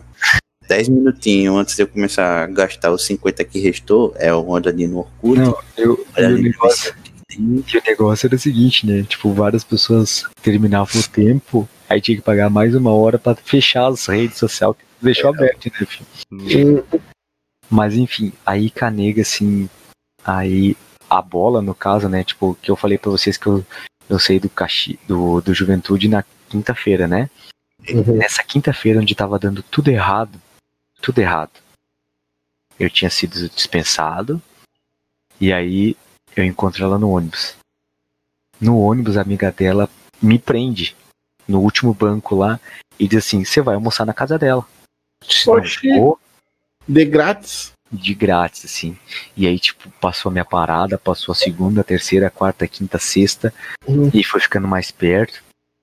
E aí o negócio ficou- começou a ficar sério. Aí ela pegou e ligou pra mãe dela, ó, posso levar um amigo? Aí a mãe dela disse, ah, pode. Aí cheguei lá. Não, na Ô, mano, não tinha nada. Nada. Nem o rosto não dava de vergonha, fi. Aí. Aí chegamos lá. Almocei e tal. Eu lembro até hoje que eu não como, eu não comia a, a galinha com molho, era polenta com galinha com molho. Comeu arroz e polenta, tá ligado? Meu Deus do céu. Mandioca. Aí, aí minha sogra, que naquela época não era minha sogra, chamou o pai dela, fi, Nossa, pai era de dela, grátis, assim. um monstro, 1,90m, fi. Aí chegou que ele tava no quarto. Aí chegou, ela chamou, fez pum, pum, pum, pum. Aquela, aquela cena do Bastardos Inglórios, do cara saindo do túnel. Tem. Tem. Caralho, Tem. Ó, eu tava comendo assim, ó, de cabeça baixa, assim, ó. De repente fui subindo, fui subindo, fui subindo, fui subindo, assim, o homem não parava mais de aparecer, filho. Ó, eu- Uma sombra na minha frente, assim. Eu comendo e veio uma sombra, assim, me tampou. Aí, aí conheci eles dois, enfim. Aí isso foi na quinta-feira. E eu fui, fui embora. Não, na quinta-feira ah, ainda não tinha sido dispensado. Aí eu fui treinar, aí eu fui dispensado na quinta-feira, naquela quinta-feira ali. Aí na sexta-feira o meu sogro me convidou pra jogar bola, que não era meu sogro ainda. Uhum. Aí contra o time da empresa dele. Já pra mostrar o futebol do moleque, já. Ele- mas ele, mas ele ia jogar no meu time. Não, não, mas você tinha que mostrar. Você tinha que mostrar. Os caras não perdiam fazia muito tempo. Aí o Uhum. que, que acontecia? Peguei e fiz. Acho que ganhamos de 13 a 5, eu acho. Eu acho que eu fiz uns 10 gols, eu acho. Mas um me marcou bastante que o goleiro foi sair jogando e deu um balão. Era um É. setzinho. Eu dominei no peito, dei um chapeuzinho no cara e fiz um gol do meio da rua, assim, tipo, de cobertura no goleiro. E, e nessa passada, assim, ó, tava a Georgia, a mãe dela e o pai dela, assim, tipo, Uhum. do lado de fora do campo, assim. E eu passei, dei uma encarada na Jorge, assim, ó. E aí, a hora que eu olhei pros dois me olhando, assim, meu sogro e minha sogra, assim, ó. Deitei o cabelo. E depois disso, me convidaram pra, jantar lá.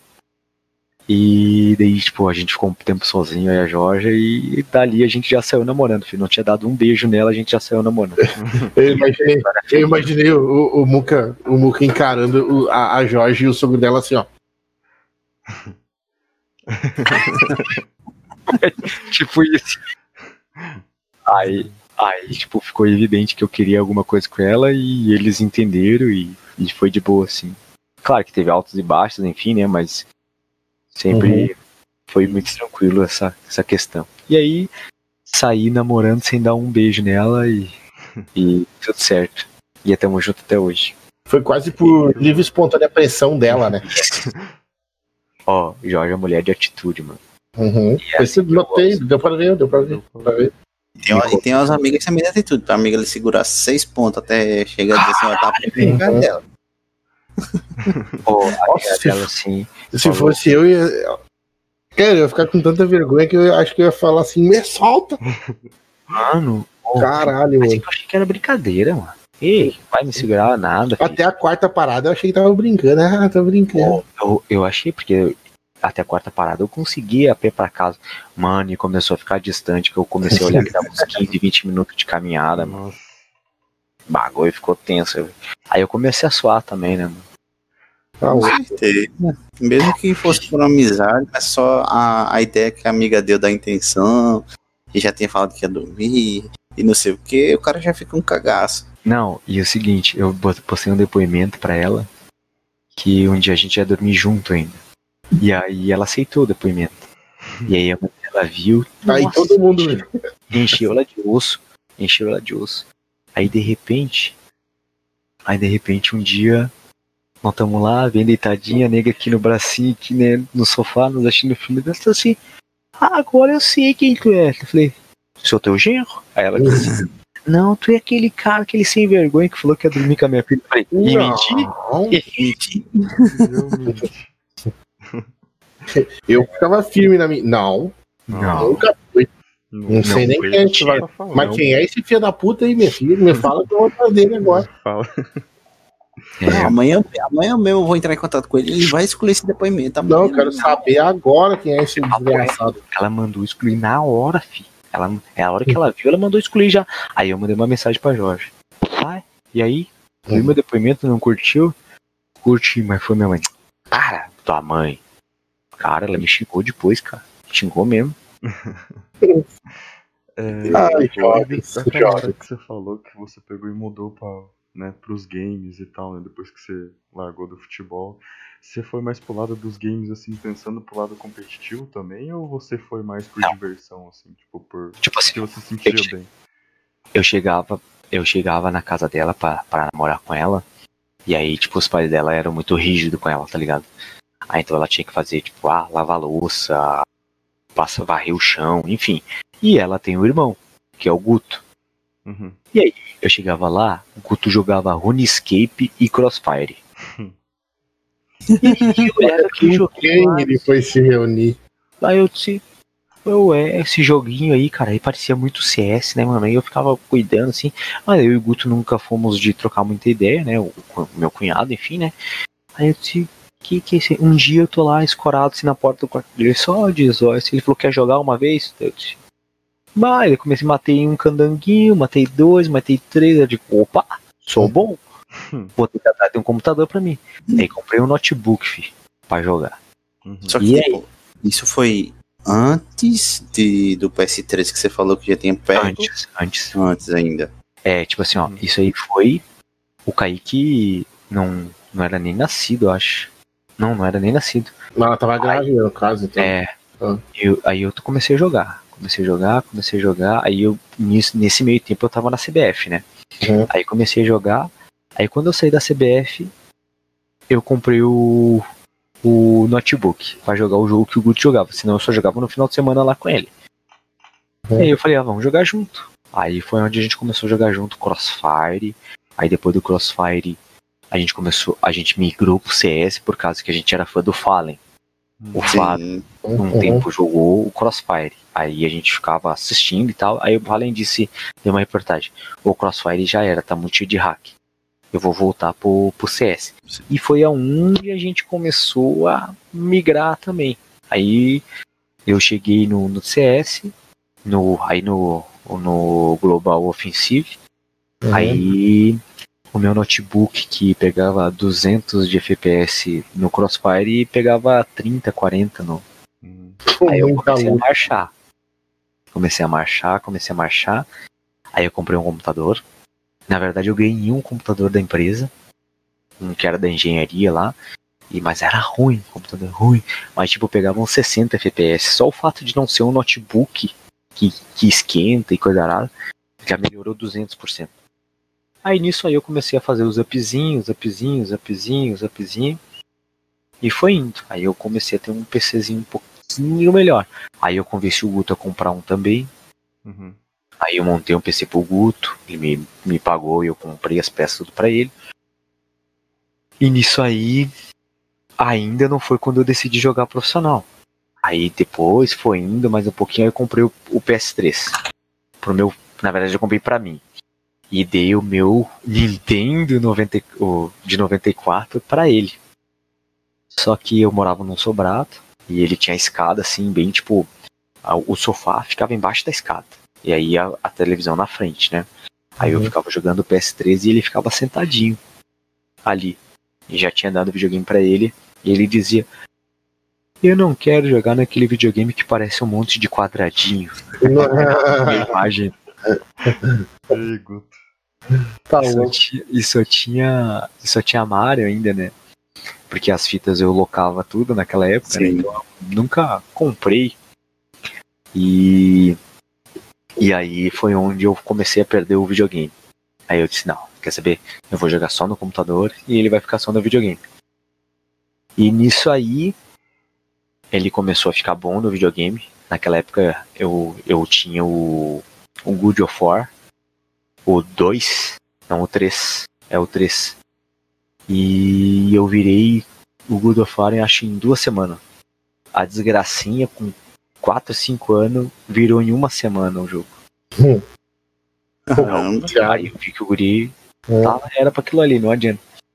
E aí, ele assistiu o, o Felipe Neto no, no. YouTube. Hum. E aí ele diz, ele começava, fala galerinha, aqui quem fala é o Kaique. Aí eu aí ficava falando com, enquanto jogava videogame ali e ficava fingindo que tava fazendo uma live. Uhum. E nisso aí, todo, toda vez ele me pedia, pai, eu quero ser um youtuber, eu quero ser um youtuber, eu quero ser um youtuber. E aí eu disse pra Jorge, olha, ele quer tanto ser, eu vou ver como é que é. E aí eu disse, vou começar a fazer live e tal, pra ver como é que é, que a hora que ele ficar grandinho, tipo uns, uns 13, 14 anos, aí dá pra deixar ele sozinho. Uhum. E aí foi onde eu comecei a fazer live de CS, de H1Z1. E aí foi. E foi indo, mano. Foi indo. E ele ainda até hoje me pede, tá, e quando que eu vou fazer as minhas? Na hora. E ele fica contando as datas, que agora tenho 11. Quando eu fizer 13, aí vai dar certo no final. Agora Massa. E é bom porque você já, já, já tá trilhando esse caminho, já sabe por onde percorrer, já sabe Isso. mais ou menos o que, que dá certo e o que, que não dá. É, esse foi o intuito de, de fazer, assim, começar, na verdade, né? Porque é uma coisa que é um passatempo. E hoje em dia, ah, vocês sabem que não tem mais aquele negócio, tipo, ah, ficar na rua até 11, meia-noite, que era tranquilo. Não dá mais, velho. Não dá A mais. nossa infância- até nossa- escurecer e depois tem que trazer pra dentro. A nossa infância foi um negócio que não vai se repetir tão cedo, velho. Acho que nunca mais vai se repetir. Acho que não vai mais, porque, tipo assim, ó, eu, eu, eu, eu ficava até 11, 11 e meia da noite, até a hora que minha mãe enchia o saco Ela tinha que vir tava lá do buscar a gente. Pô, meu pai cansava de me buscar de vara de porque tava jogando bola na rua. Cara, aqui perto de casa que tinha um campinho, velho. Assim, duas quadras pra baixo que, era- que a prefeitura fez era tipo assim, era duas quadras de areia. E verão, assim, cara, chegava às 5, 6 horas da tarde, que o sol baixava. Cara, vinha nego assim de lá dos outros bairros, velho, jogar aqui e os dois campos cheios, velho, cheio de gente jogando e gente sentada de fora esperando. E, e era, e tipo assim, tu conhecia a galera, tu sabia quem era, chegava um moleque de fora assim, tu já, ó, que é esse cara aí. Tipo assim, Quer jogar. é, quer jogar aqui. Aí, aí, cara, era sempre, é, tipo assim, tu ficava, ficava até umas 8, 9 horas da noite. O pessoal ia embora porque não enxergava mais a bola. Sol. É, o pessoal, tipo assim, se tivesse sol, o pessoal tava jogando ainda, velho. E, É, e, e é- era um negócio assim que tu saía do campinho, daí chegava em casa, assim, tomava um banho e daí ia pra frente de casa, assim, sentar com o pessoal, ficar conversando, ou, ou ficar jogando bolita na frente de casa, sei lá, alguma coisa que Ô, o Bolita jogava também, mano. Uhum. As leiteirinhas, fios de gato. um zóio de gato. Zóio de gato. É legal porque é, é legal a, a tudo que a gente passou, mas ao mesmo tempo é complicado a gente não poder devolver isso para a nova geração. Tem É, muita gente é que tenta, agora. Grava é, aquelas brincadeiras, tenta reproduzir, só que Não é é, uma mesma- coisa mais mesma coisa. familiar. não, é, não é a mesma coisa porque, tipo assim, É porque não Olha- tem tanta gente pra, tipo, exemplo, an- antigamente a gente não tinha o acesso tanto à internet. Pra você acessar, você tem que ir na Lan House. Pra ir na Uhum. Lan House, você tem que ter dinheiro. Dinheiro era uma coisa que já era algo bem controlado. Porque a moeda era menor. O negócio era esperar meia-noite e fazer aquela ligação gratuita lá. Aí ficava o telefone. Cara, isso era É, Ninguém mais vídeo é, conferência que você ligava, porque o, o seu chip da Oi já tinha mais de 30 Uhum. anos, alguma parada assim, 15. Você podia fazer uma videoconferência até com seis pessoas, Uhum. seis pessoas conversando aqui, mesmo que eu tivesse aqui, o Dudu tivesse do meu lado, o Kelvin ali e você do outro lado. Mas a gente tava aqui todo mundo conectado. Nossa, era bom da hora o bagulho. Não, e outra coisa, uma coisa que eu percebo bastante que hoje, antigamente, tu ser filho único era, tipo assim, muito raro. Era muito raro uma pessoa que não tinha irmão. Tu falava assim, pô, aquele maluco é filho único. Daí, tá, como assim, cara? Filho, filho ah, único. que filho único. E antigamente os malucos, tu sempre conhecia um cara que conhecia o irmão, que o irmão conhecia alguém, daí tipo assim, ia reunir aquela galera da, da, pra jogar bola, que é meio, ah, seis anos de diferença, mas tava jogando bola junto. E todo mundo se conhecia, cara. Mesmo que o. Saiu na briga depois, do- depois do jogo, no outro dia tava jogando bola junto, velho. Porque não tinha opção, tu tinha, tinha caras que não tinha. E hoje em dia é, é muito difícil tu, tu largar as, ah, as pessoas, as as crianças, tipo, lá dos 10 até os 14 anos, é criança ainda, vai tomar no cu. É, eles, eles conseguem se reunir dentro de casa, assim, tipo, eles têm muitas mais opções. Tipo assim, eles não precisam é, sair pra jogar bola, porque, ah, vamos, vamos baixar o jogo de tiro, vamos jogar CS, vamos jogar LOL, vamos A jogar. criação dos deuses, PSN Plus, fi. É, né? Precisa sair de casa, mano. Tem os amiguinhos da escola, que agora essa porra dessa pandemia aí, fi. uhum, Ficar jogando direto com os amiguinhos dele, mano. E, Então. e tá ali, e joga e grita, e parece eu. E eu É. fico bravo que ele tá gritando, e a nega diz, não fica bravo que tá igual. Eu disse, ah, Uhum. é isso. Mas, tipo assim, é, é uma tristeza saber disso, cara, que não. Sabe? É, por mais que tu queira, né? Tipo, ah, vou lá no, no campinho, sabe? Tipo, ah, você vai encontrar uma molecadinha ou outra, mas tipo, cara, uns dois, três, não fecha um time, tá ligado? Não é igual antigamente, né? Porque hoje Não, dia geralmente a galera gente- tá muito acomodado, tá ligado? Nós marcava assim, ó, nós ia na. Porque nós era numa rua, né, mano? E aí nós ia na rua do lado e dizia, vamos jogar então marcado no campinho lá embaixo, então sabadão, Uhum. duas horas da tarde. Chegavam Uhum. lá os caras sem camisa aqui, ficavam ó, olhando pros caras. Já dava aquele ultimate. Mano, aqui, aqui, era a gente, isso. aqui a gente saía assim, assim, tinha um maluco que morava, digamos assim, o maluco morava lá, lá pra lá. Daí ele vinha vindo assim, ele vinha pra lá, isso, pra lá. Aí ele vinha vindo, ele vinha vindo descendo a rua e chamava o fulano que morava ali, aqui, aqui, e vinha vindo, vinha vindo, vinha chamando. É, daí quando chegava no campinho aqui, aqui perto de casa, já tinha tipo 10 caboclos, assim. 10 Sério. ia chamar, ô, ó, vamos ali chamar o Kelvin. Daí chegava lá, ô, Kelvin tá aí, tia, dá pra ele jogar bola? Dá. Daí saía eu, ô, mas vai ser só nós 10? Daí, não, não, já foi mais 5 lá chamar o outro, não sei o quê. Aí, daí quando via tinha Meu 20 cabeças jogando, velho. meu pai é João Pedro, né? Ah. Aí tinha um cara que ele falava meio errado, ele falou, ô, sou João Pedro, sou João Pedro, Wilson, Wilson tá aí? Wilson, meu irmão, Wilmas. Aí, teve caso assim de. Cara, ó, vamos jogar sábado, 5 horas da manhã, a gente acorda, vai pra pegar logo a cedinho, a gente joga. Quando for às 8 e pouca, pô, todo mundo volta no sábado e quanto sábado? Não, beleza, fechado. como- Aí tem o Rafael, que não, não mora mais aqui, mas morava aqui, eu acho que umas cinco casas ou seis casas assim após a minha. Vem pra cá? Tá? É, pra cá, pra cá. Tá. pra cá. ah, Eu pra falei. Rafael, vai, vai jogar bola. "Opa, rapaz, vai mesmo, 5 horas da manhã. Não pode. Tem tanta gente, tem gente esperando. Não, Beleza. beleza, posso chamar? Pode. Beleza. 5 horas da manhã eu acordo. 5 horas da manhã eu saio. Bato lá. Hum. Rafael, Nada. silêncio, silêncio. Rafael. Nada. Daqui a pouco sai a mãe. Abre a janelinha. Ah, tá dormindo. Falei, dá pro Cordélio, por favor, porque ele disse que ia jogar. E eu só saio daqui quando ele acordar. Hum. Tá, peraí. Aí ela. Rafael, ó, Felipe tá chamando pra jogar bola. Aí Aí ele acorda. Aí ele vem assim com aquela cara de sono, olho fechado, aquela cara inchada. Olha Pô. assim pra mim. Aí dá aquela parada de 3 segundos, né? Pra reconhecer quem tá no ponto, pra acreditar. Aí olha assim e fala. Ah, se me viu me chamar mesmo, né, velho? Lógico, cara, bora, só sai daqui com você agora.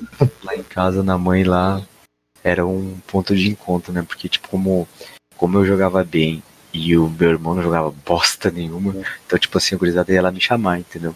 E aí, quando, tipo, quando perdiam muitas vezes pros caras, assim, aí eu ia lá. Era bom, tipo, meus 10, 11, assim, ó, que daí quem, quem ganhasse lá, porque o governo começou a fazer as áreas verdes lá e colocou as canchinhas, né? Aí então, sabadão nós ia para lá e era, tipo, era valendo a coca 2 litros, né, filho? Era 5 cinco pila, uma coca 2 litros e um, e um salgadinho daqueles pe- aqui, na minha cidade é perereca que chama. As pererecas. É um isopor, filho, com, com, com gosto. Sazon.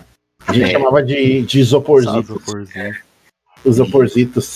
E aí, cara, era cinco pila, mano. Aí juntava toda aquela galera lá, das gurizadinhas, pede 15 centavos pra mãe, 50, um real. E ia lá, tava com cinco pila lá, queria, vamos jogar então, valendo. Foi. Aí, depois disso, nós sempre comíamos, porque o mercado era do lado da quadrinha, então, mano, nós passava assim, sempre, sempre. E na, na minha casa era o ponto de encontro, né? Aí, às vezes, eu tava dormindo, e porque eu, a minha vida era sempre muito corrida, mas daí eu tava dormindo e os, os grisados iam lá, meu pai já convidava pra tomar café, eles que falavam Wilmas, Um ele comia papo de três pão, mano. Pô, os pão tão assim, filho. Margarina, e conversando e conversar. maluco esfomeado. Pô, Os caras já iam logo tenho- fazer uma ceia na casa do Muca, tá ligado? Tem história legal que a gente ia pra a praia aqui, geralmente é 25, 26 quilômetros. A gente pegava o ônibus e já batia direto lá. Aí a gente falou, vamos, vamos jogar na praia. Vamos começar a jogar. Vamos sair daqui 4 e meia, 5 horas. A gente chega lá mais ou menos 5 e meia para 6. Joga na quadra. Quando chega mais ou menos 7, 8 horas, isso no sábado, a quadra vai esquentar, a gente não vai aguentar mais jogar porque tá descalço, a gente vai pra, na areia. Da areia, toma um banho e fica ali jogando. Beleza. A gente começa a jogar. Vou citar um exemplo pra- pra não citar nomes. Tá nós quatro jogando, certo? Aí O tá Robson. eu, O Tá Robson. o, é, tá eu, o Muca, tá nós quatro.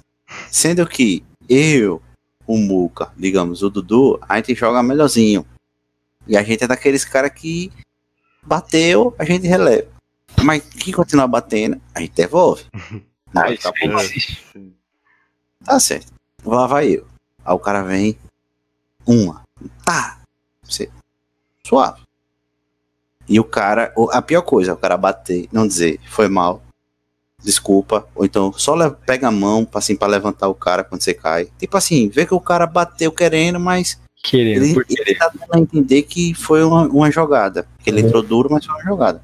Não, o cara bate e vira as costas. Aí você olha a primeira, olhei a primeira vez e falei, puxa, tá bom. Jogando de novo, o cara deu a segunda. Pá. Uhum. Aí é a hora que o cara vira as costas e falou, meu, você tá louco? Qual foi? É a segunda já que você bate e vira a cara. Pede falta e pronto.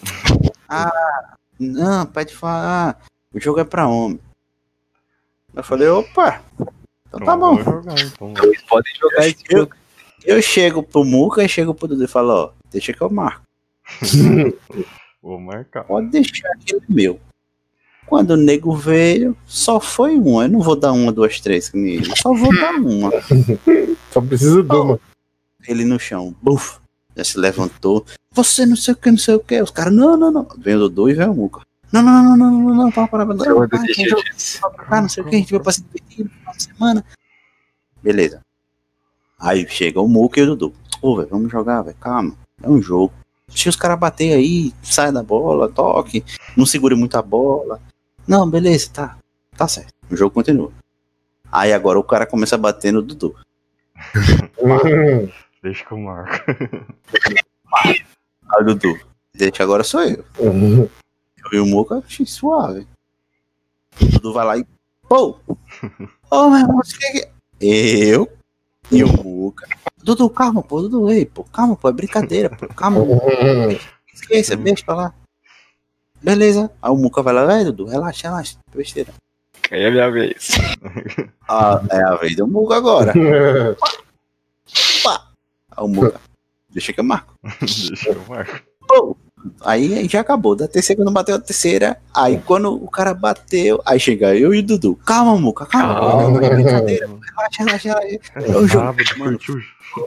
Esse foi a- a- o rodízio de conversa pra um se acalmar com o outro, que foi muito engraçado, velho. Esse dia eu não esqueço na minha vida nunca de sempre jogar bola.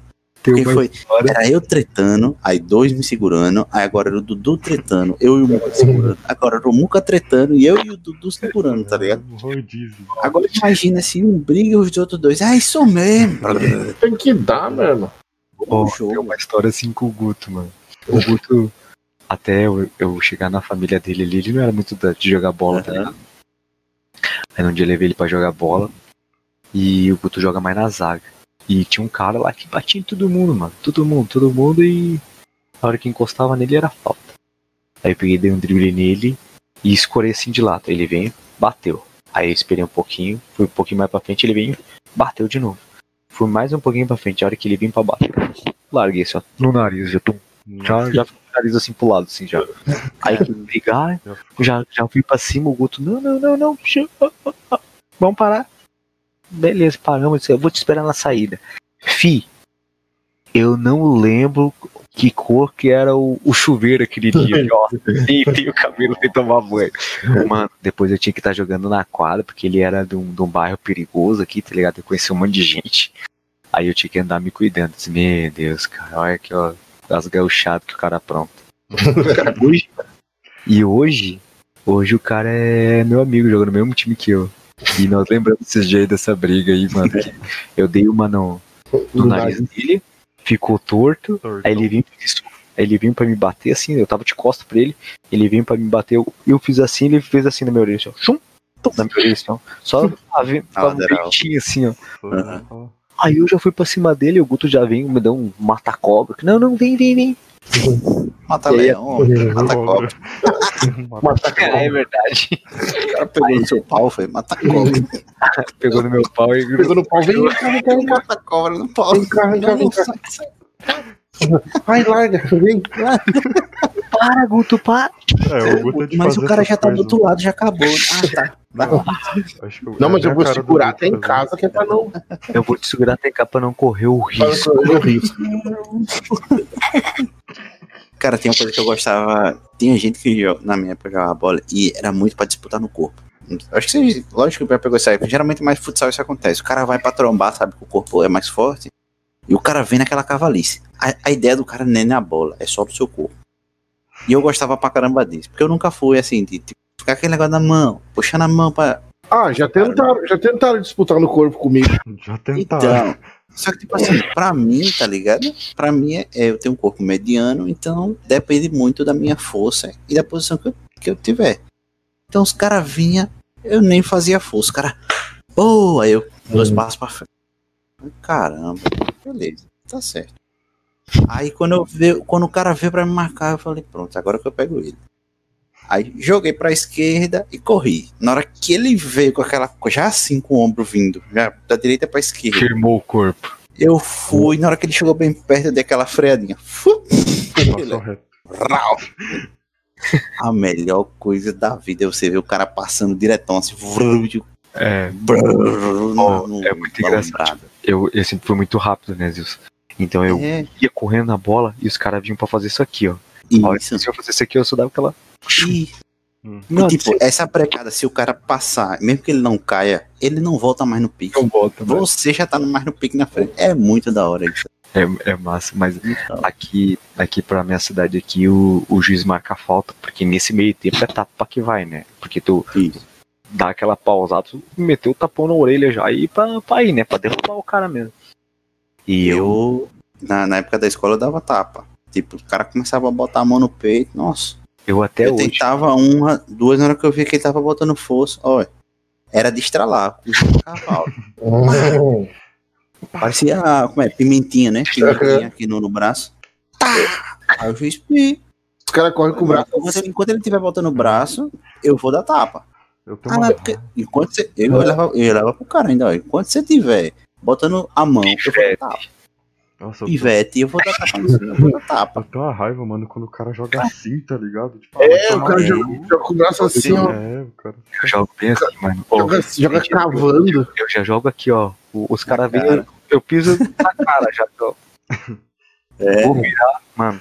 Pô, eu jogo muito com o braço, com o cotovelo, com. Mas é tipo assim, depende do tipo do jogo, né? Depende muito. Tipo, ó, os caras tão batendo, eu uso pra me proteger. Sim. Eu sei jogar com o braço baixo, mano. Mas eu gosto de jogar com o braço baixo. Já pra dar aquela. É. Tá ligado? Como O é, que eu eu não- ficava, tipo assim, o que eu fico até hoje é abismado, porque, tipo assim, a galera marca uma pelada. Por exemplo, amanhã vai ter pelada pra, pra jogar. Pô, uma galerinha que é de boa. Eu não preciso estar botando a mão, não preciso estar indo no corpo. Eu acho coisa assim, desnecessária pra galera que tá indo só pra se divertir. É, só bater uma bola, né? Não é valendo campeonato da. Só que tem cara que bota a mão e vai, não sei o que. Eu, eu paro assim e falo. Ah, deixa, deixa, deixa, deixa. Agora, assim, torneio, como eu participava do, do colégio, jogos, jogos escolares aqui, nossa, aí, enfim, tinha não. Era a mão no peito e puxar pra dar impulso pra ir pra frente. Você que fica pra trás. Sinto muito. Bem assim mesmo. Eu, eu nunca fui. Eu nunca, eu nunca fui. Eu sempre tive um chute forte, mas nunca fui muito de correr. E daí se você, eu sempre jogava mais atrás, assim, tipo, na zaga, meio de campo. Aí os malucos sempre. Quando os malucos passavam por mim como por drible coisa do tipo. Jogo, sabe? Só que se eu via que o cara passou e, tipo, deu aquela. sabe? Tipo, tirou aquela onda assim, Tira ó. aquela onda. Sabe quando tu vai marcar o cara que faz assim, faz assim, ó. Faz assim com o pé e tu não pega a bola, tu faz assim, daí eu fazia assim com o joelho, ó. Sabe? Tãozinho. Sabe? Eu, eu errava a bola e dava o joelho, assim, ó. Fazia assim com o joelho. Cara, só escutava aquele assim, ó. E daí o cara. Corre, velho, que o joelho bate na coxa. Ih, Sabe como eu fazia isso? Ah. Sabe como a gente protege a bola, Muca? Segurando com a, com a perna direita, segurando a bola. E a esquerda meio que você fica apoiando o seu corpo, né? O cara que tá vindo aqui. Pronto. Nesse meio tempo, o cara se grudar no seu corpo, ele vai tentar pegar o pé e vai chutar por baixo, né? Fazer aquela alavanquinha de por baixo. Pronto. O meu joelho era do mesmo jeito. Na hora que o cara ia, eu percebia que ele ia botar o pé, eu jogava o joelho na frente. Aí pegava ou na lateral da, da coxa, tipo aqueles carneirinhos, que não sei se vocês conhecem como carneirinho, né? Quando batem no nervo e você dá aquele choque. É, que a gente chama de direto. paulistinha, mano. É. Eu fazia isso direto. Tostão.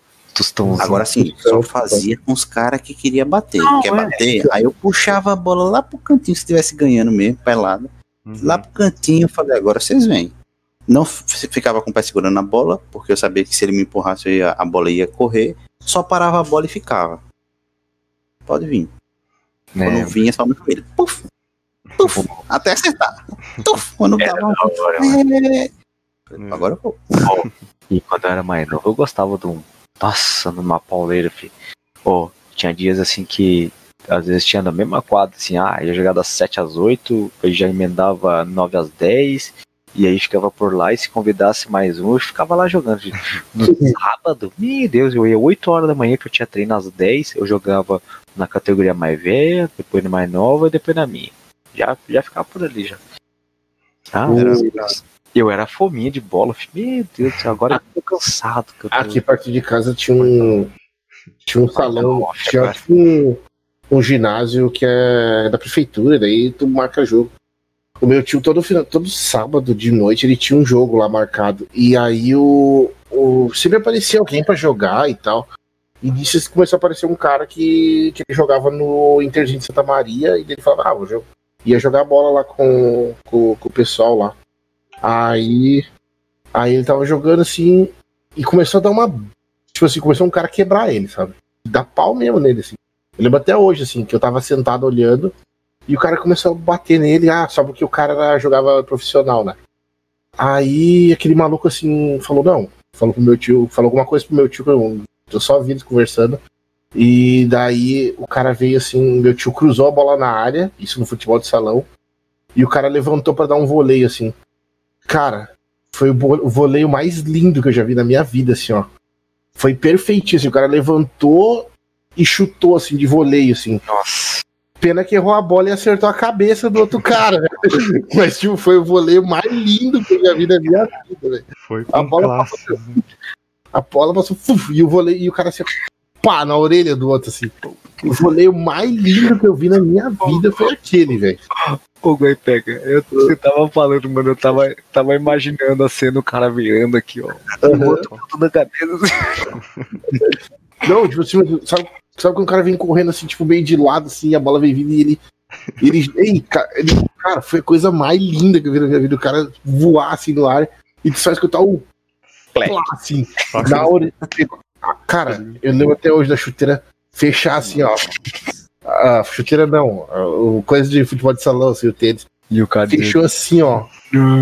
E jogou o maluco pro lado, assim. Nossa. Mas, Ei, deu uma briga, uma briga, uma briga. Os malucos queriam se Fala, matar, velho. Uma vez, uma vez o, o cara foi fazer uma bicicleta Hum. e era no campo.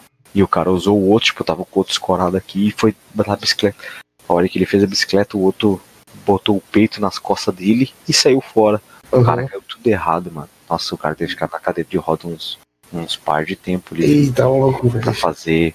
Que caiu coluna e não vértebra com, comprimiu, não sei o que. E fez fisioterapia e voltou a andar, sabe? Mas ele Isso. ficou uns dois, três meses sem andar, velho. É isso que eu tenho medo, velho. Tipo assim, imagina que vai ficar tua cabeça de tu botar um cara na cadeira de roda, assim. por- Mano, por olha só. futebol. eu nunca fui um jogador maldoso, eu sempre me protegi. Mas agora aí, de- faz uns, uns seis meses atrás, fui dividir a bola com um cara e ele quebrou a perna. Mano, Você Caralho. falou. que, que coisa ruim, velho. Ô, tipo, bah, me.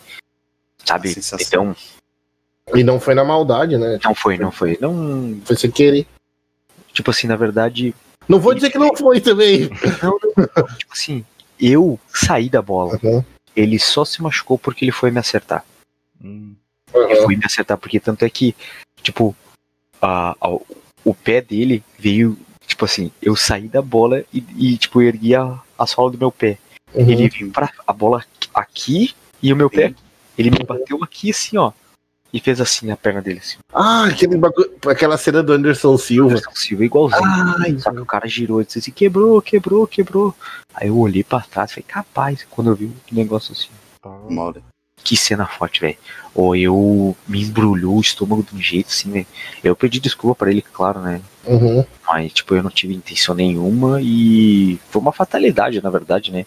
Mas, cara, que coisa ruim. Tipo, Não, eu me né? senti muito ruim, assim, sabe? Tipo, por eu machucar alguém. Na verdade, não por eu machucar, mas eu me coloquei no lugar dele, entendeu? Tipo, porra, vem no final de semana e, sei lá, época de crise, o cara machucado, aí quando volta o emprego. Tudo isso aí eu coloquei na, na balança, eu fiquei um par de tempo ruim, assim, daí depois eu troquei uma ideia com o cara, assim, o cara tá tranquilo e tal, assim, sabe? Tipo, eu fiquei mais tranquilo. Mas é uma coisa que ah, fica na cabeça da gente, assim, e é ruim. Se é uma pessoa que é maldosa, assim, talvez até nem se preocupe tanto, mas vai, eu fiquei bem chateado comigo mesmo, assim. Foi um, um lance atípico, mas. É uma fatalidade, mas, tipo, porra. É, o cara fica com aquele negócio. É que nem, sei lá, tu, tu, um acidente de trânsito. Às vezes não, tu, não, tu não quer fazer aquilo, mas, tipo, pô, acontece, sabe? Sei lá, Ah, já fechei. aconteceu na empresa do motorista levando é, aqueles carros tanques de gasolina e o motoqueiro foi passar entre o, carro, entre o caminhão e o carro. Então não se sabe bem se o cara do carro que foi desviado de algum buraco ou se foi o motoqueiro que achou que dava para passar. Eu sei que assim, o ó. motoqueiro foi e entrou debaixo do caminhão. E o cara, tipo, tava na dele, seguindo o caminho pela faixa da direita andando tranquilo. E o cara foi pra debaixo, acabou que matou, e o cara não pôde ficar, porque todo mundo começou a dizer, ah, você matou, você matou. Aí começou aquela coisa, questão do lixamento, e o cara não ia ficar. O cara teve que se evacuar, mas lógico que depois tipo, foi lá, prestou depoimento, a empresa também foi lá, se certificou do que tinha acontecido. Aí tem os tacógrafos que marcam a velocidade que você tava, tem todos os bagulhinhos ali que pega. certinho, né?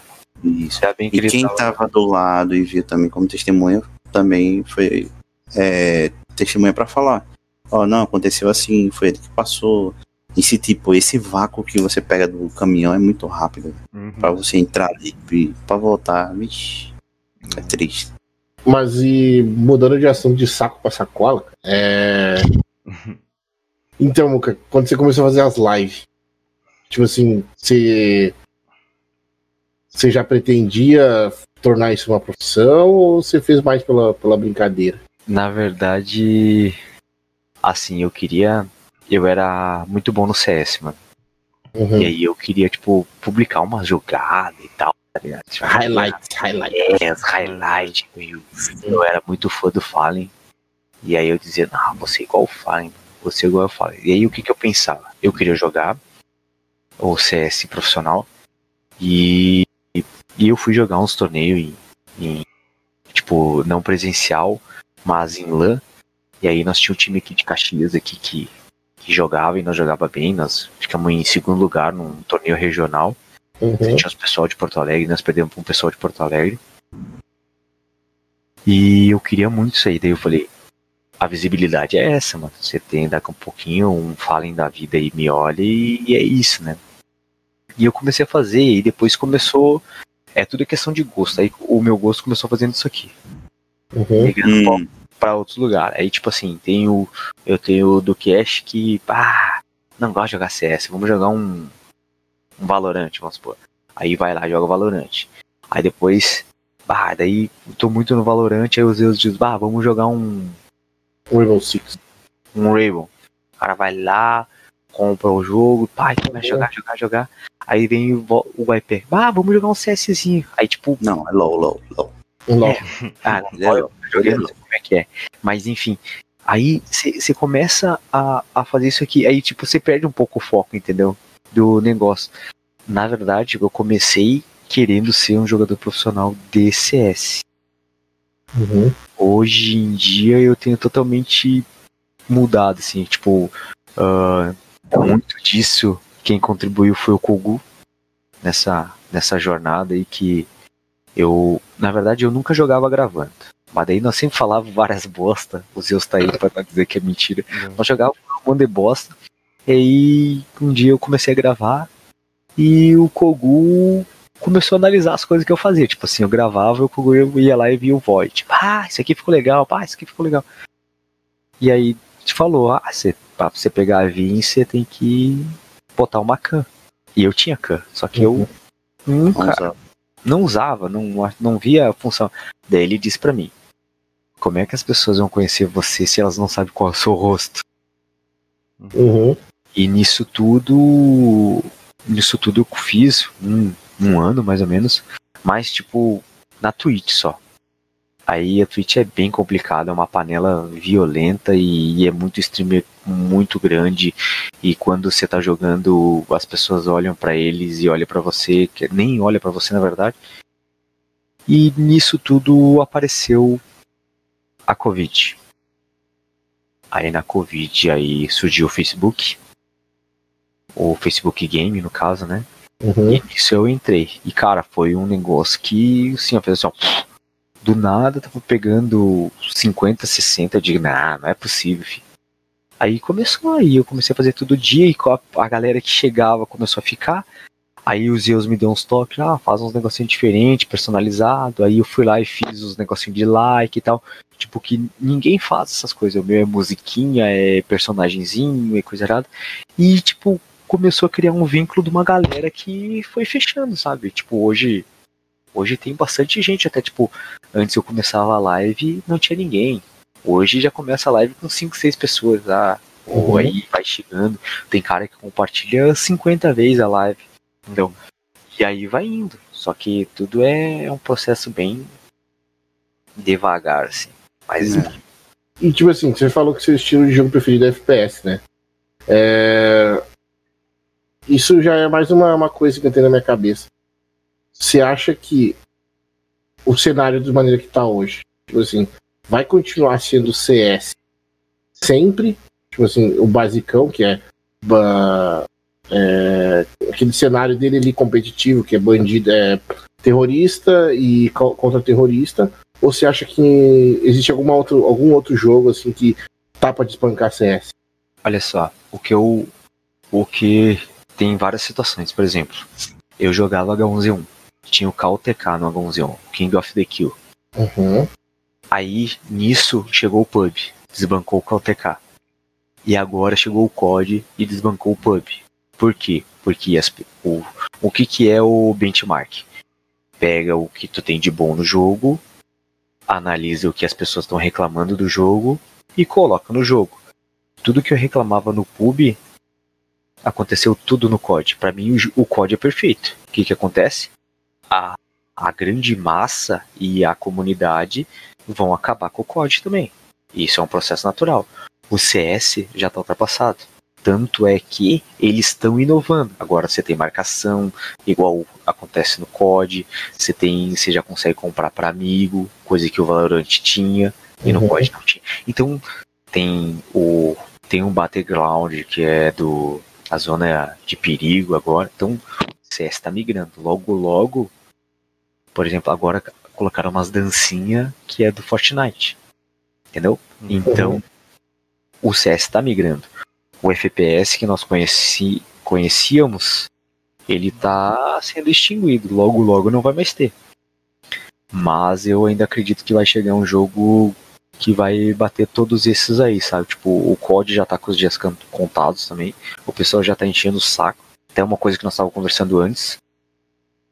O COD já, já, tá, já tá passando, já tá fazendo hora extra já. O Tá que, que Que é acontece? o, que é o Warzone, né? Só pra pontuar, né? É, o Warzone. Quando a gente fala COD, é o COD Warzone, que é o free to play e todo mundo joga. É, na verdade, o que que acontece? O, o COD em si, ele não vai morrer nunca, porque ele Sim. tem uma lacuna muito grande de, de, de tipos, né? Tem o Modern Wi-Fi, tem o Black Ops, tem um, um monte de, de sequências diferentes que passam em várias épocas diferentes. Dando, Mas- dando, dando uma visão minha sobre, já, sobre o CS que a gente falou, que ele foi se modernizando. O CS, na minha visão, ele era para ser um jogo muito maior. Porque quando ele tava no hype lá por 2014 até 2015, 16 ali, que era uma época que, que não sei por que o jogo voltou a vi- sobreviver ali. O que, que a Valve fez? Em vez de ela aproveitar e começar a ir- a ir botando coisas novas no jogo, ela foi só lançando caixa. Só lançando caixa. Vocês lembram que a gente jogava e a gente falava, pô, uma caixa de novo, mano. Só caixa, caixa, caixa. Não tinha atualização de arma, não tinha atualização de mapa. O problema, o problema do CS foi que a Valve não investiu no anti-cheat Uhum. próprio. Ela terceirizou. Esse foi o grande. Uhum. A 80% das pessoas que param de jogar CS é por causa de hack. Não é por causa do jogo em si. Eu. Eu parei também. Eu Pra parei. mim chegou, chegou, foi evoluindo com o tempo, foi. Quando eu cheguei ali H2, cara, não dava. Você não sabe cara. mais.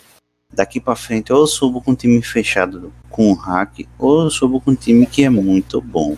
É isso que você falou agora. O pior de tudo é ver o seguinte: a gente tem amigos que jogavam de hack e nunca Sim. foram pegos. Essa é a pior coisa que É. tem. velho. Eu nunca joguei de hack, graças a Deus. Nunca joguei, nenhum jogo, nenhum jogo. Uhum, Tipo, também não. Eu, eu já vi o- alguém jogando de hack. É muita. A facilidade é, gigantesca. Uhum. E se aprende muito com o hack. E você Sim. começa a acostumar com os pixels. Eu, eu, eu tive muito problema ah, que eu sempre. Eu nunca usei hack em jogo nenhum. Aí eu fui jogar o CS, que foi a minha primeira experiência assim, com, com ver assim, pessoas fazendo coisas que era fora do normal e, e aquilo começou a me afetar. Tipo assim, eu comecei a ter ataque, eu comecei a ficar muito estressado com o jogo. Porque era coisas impossíveis do cara, tipo, ele tá andando assim, ele passar na porta, pum, headshot e continuar. E tipo assim, cara, é, e não fosse uma jogada, beleza, o cara deu um tiro e foi uma jogada. Só que era todo round, tinha alguém, toda a partida tinha alguém. De- O problema Outro, de tudo não era isso aí. O problema de tudo é o seguinte: você sabe que tem um cara cheatado do outro lado, e você joga, os caras te deixam a chance, você chega até 14. Uhum, Chegou em 14, os caras ligam o full e, e você perde o jogo. Cara, você jogou 30 rounds contra os caras uhum. e você perde. Isso aí, cara, é uma perda de tempo gigantesca, assim. E o que que acontece? Eu jogava mais mal quando eu tinha uma pessoa de hack do meu lado, porque ela dizia assim, o cara tá aí atrás, entra tirando. Cara, eu achava o fim da picada, filho. Uhum. E meus amigos tudo param dessa forma e eu não, não achava legal. Eu também não. Uma vez eu peguei, eu peguei Global por durante dois dias e eu joguei com um cara cheatado. Uhum. O cara era meu amigo, ah, acho que vocês não conhecem, que é de um outro, de uma outra galera aí. Uhum. E eu joguei, acho, uns, umas 12, 13 partidas com ele a fio. E, e eu tava Supremo e eu subi Global. Eu dormi Global ou eu acordei Águia 2. Por causa que todas as partidas que eu joguei com ele naquele dia foram todas resetadas, porque ele pegou, tomou cheat. Uhum. E aí depois disso aí nunca mais. Eu cheguei só em Supremo e nunca mais peguei, não, não tentei mais. Tanto que eu tenho uma faca que eu jogava em 2017, acho. Uhum. E ela tá valendo, acho, mais que 10 vezes do que, que ela valia na época. Então, É, tipo assim, uma coisa que. é, como tu disse, o principal, o principal problema da Valve foi não investir no anti-cheat. E outra, cara, que ideia de merda que foi essa de Overwatch, velho.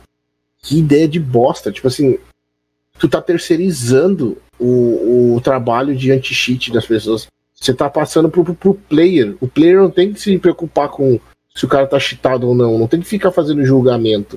Eu acho isso uma sacanagem, cara.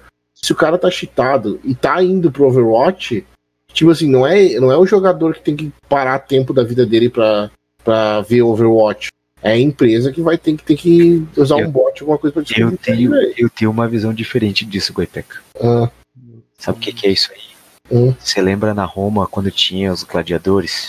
Você você Uhum. já leu a história, né? sim. O povo morria de fome. Uhum. E aí o que, que eles faziam? Jogos circo. para minimizar essa, essa falta de comida. Uhum. Isso aí nada mais é que dar poderes aos players. Mentira, Uhum. isso aí não, não levou pra frente. Quanto mais se mandava lá no Overwatch dos caras, a. Valve que analisasse se o cara tinha ou não, ela te mandava umas mensagens. Sabe qual é o. Porque eu acho isso? Porque eles nunca botaram, por exemplo, assim, ó, você denunciou o Zeus, Uhum. Zeus foi banido, entendeu? Aconteceu Cara, vez com vocês? Nunca. É Eu, eu, eu, eu denunciei, sei lá, muita gente. De tanto, e tipo, acho que eu recebi três mensagens, eu recebi três mensagens falando, ó, o cara foi banido, foi muito. E era cara assim, tipo, o cara rodando no, no mapa, assim, andando, girando a Beyblade, jogando contra uma Beyblade, velho. É ridículo, cara. E é por isso, ó, hoje a, a, a Valve não conseguiu banir isso aí. O que que você faz? Ela pega e cria um, uma, uma promoção onde você pode criar uma conta de graça. É, Você não vai ter o prêmio. uhum. Ah, como é que é o nome do bagulho? É é o Prime. Prime. Uhum. E aí você não vai ter o Prime. Aí você joga lá só com os caras que é cheatado. Beleza, ok. Tudo certo até aí. Mas daí, três meses depois, ela lança um negócio que se você pagar 30 reais, você, pe- você pega o Prime. Ou se você pegar level No caso, tantos, né? você comprou o jogo. Você se fudeu. E é um jogo que, cara, é um jogo que movimenta milhões, milhões de dinheiro, velho. Não é um jogo, não é um free to play ali que crossfire da vida. Que você tem no Brasil e olha lá. É um CS, velho. Foi o que eu, eu tava falando pro Zeus, o Felipe esses dias. Se os caras descobrissem um cheat que criasse skin pro CS, que cheatasse e fizesse as skins aparecer no inventário pra vender, os caras iam fazer um anti-cheat na hora, velho. Mas como não tá afetando, né? Não, não afeta direto, é um jogo que é- tem essa engine há muitos anos e é legal pra caramba, porque é uma engine que deu certo, né? Tô aqui até hoje. É base assim. pra um monte, é base É. pra todos. Só que ao mesmo tempo tem essa falha. Então, para o cenário competitivo, que são jogos presenciais, não são jogos de LAN, tá bom. O cara só descobre se estiver lá. Mas para quem joga em casa, que vai se divertir, que gosta de jogar competitivo para querer evoluir, vai esbarrar com um cara que vai estar cheatado, tanto do seu time quanto do outro. Aí você chega num, num determinado ranking que você não sobe mais, porque você sabe que dali pra frente não vai, então você começa a ficar mais é, fora do jogo. Aí é coisa que desgasta pra caramba. E o pior é o seguinte, ó. O que não ajuda nada nada o cenário é essa questão dos das divulgações. Por quê? Eu tenho um gaulês que tem que move montanhas aí agora Sim. E ele pega uma partida onde um cara profissional tá chitando contra outro time profissional. É. Que respaldo você vai dar pra um jogo desse? Não tem como, velho. Não tem como. O que que acontece? É cultura. CS tá por causa da galera do 1.5, do 1.6, do Source, entendeu? E o que que acontece? Eu não vejo outro cenário a não ser lançarem um novo CS. Que aí é onde o pessoal vai hypar de novo. Mas até lá, respondendo a tua pergunta, Guaipeca, acho que o CS acho que ele vai ser atropelado, sendo bem sincero. Porque se não, se não lançar um novo, alguém vai lançar. Eu sou dessa ideia aí também, cara. Tipo, se Mas eles é. um novo, vão atropelar eles. O É problema isso que eu não entendo. Ah, os, vou, vou comparar com o jogo de FPS. O, R, o R6, Rainbow Six Siege, com o CS. Você tem um jogo que de uma engine simples, jogabilidade simples, onde o CS é mira. Se eu tenho uma melhor mira que você, pode ter certeza que na trocação eu vou entrar rasgando no pixel que você tá cravado de Alp e eu vou dar um tiro na sua cabeça. Você vai morrer. E você não tem um anti-cheat que funcione. Porque você terceirizou e a terceirização tá Ah, cagando anos, anos, anos e anos. Você pega um R6 da Activision e os caras têm um Ubisoft. Ubisoft. Desculpa. É Ubisoft. Pega o cara da, da Ubisoft, cria um anti-cheat. O jogo é muito mais complexo. O cara, se é bom de mira, o cara mata, mata. Mas se eu for inteligente e tiver é, informação, você não, não, não chega em mim em nenhum momento. Posicionamento. Eu tenho posicionamento, eu tenho câmera, eu posso ter drone, eu posso ter câmera de operador, eu tenho cal de pessoas que vão estar vendo você ali fazendo movimento, não é tipo CS que você. Ih, o cara me matou ali. Depois disso, o cara sumiu no mapa, o cara pode tentar dar a volta. Isso é, é o, o gostoso do CS, é você botar a sua cabeça pra funcionar. O que, o cara fez, o que, o cara não fez, o cara tá. intuitivo. É isso. Você- a, a, como é que chama? Visão de jogo. Né? Você tem mais ou menos uma noção do que vai ser ou não. Já no R6 é totalmente diferente.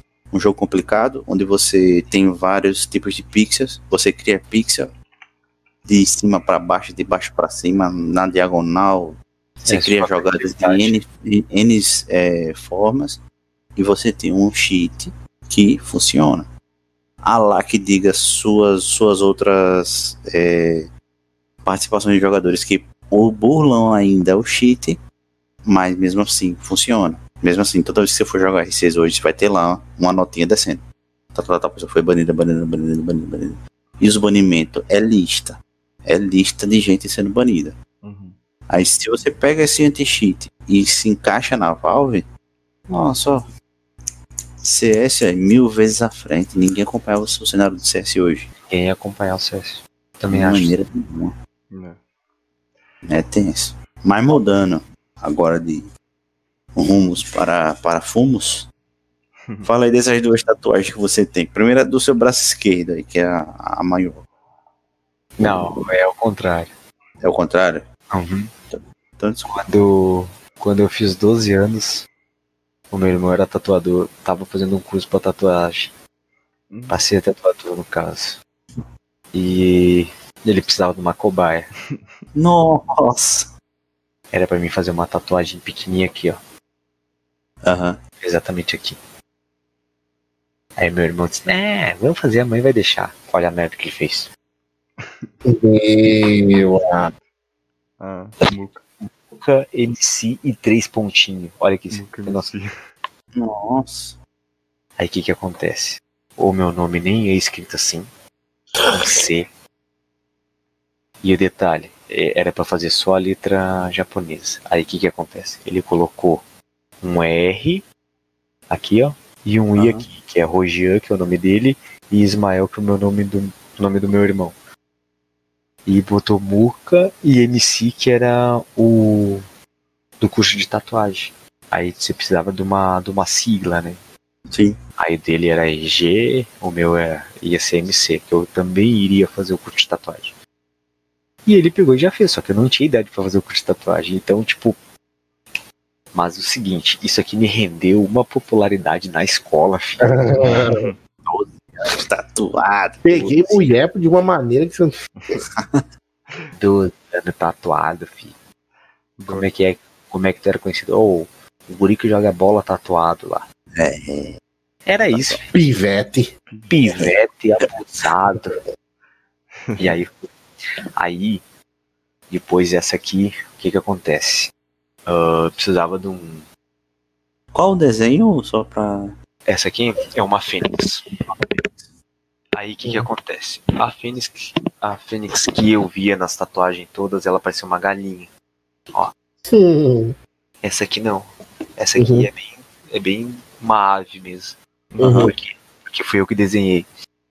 E aí eu precisava, tipo, um negócio de se reinventar, tá ligado? Aí eu sou muito ligado à questão de significados. Essa letra japonesa significa sonho. E, e a Fênix representa um, um renascimento, assim, sabe? Que tipo, que foi onde tirei algumas coisas da minha vida, reorganizei, botei umas prioridades diferentes.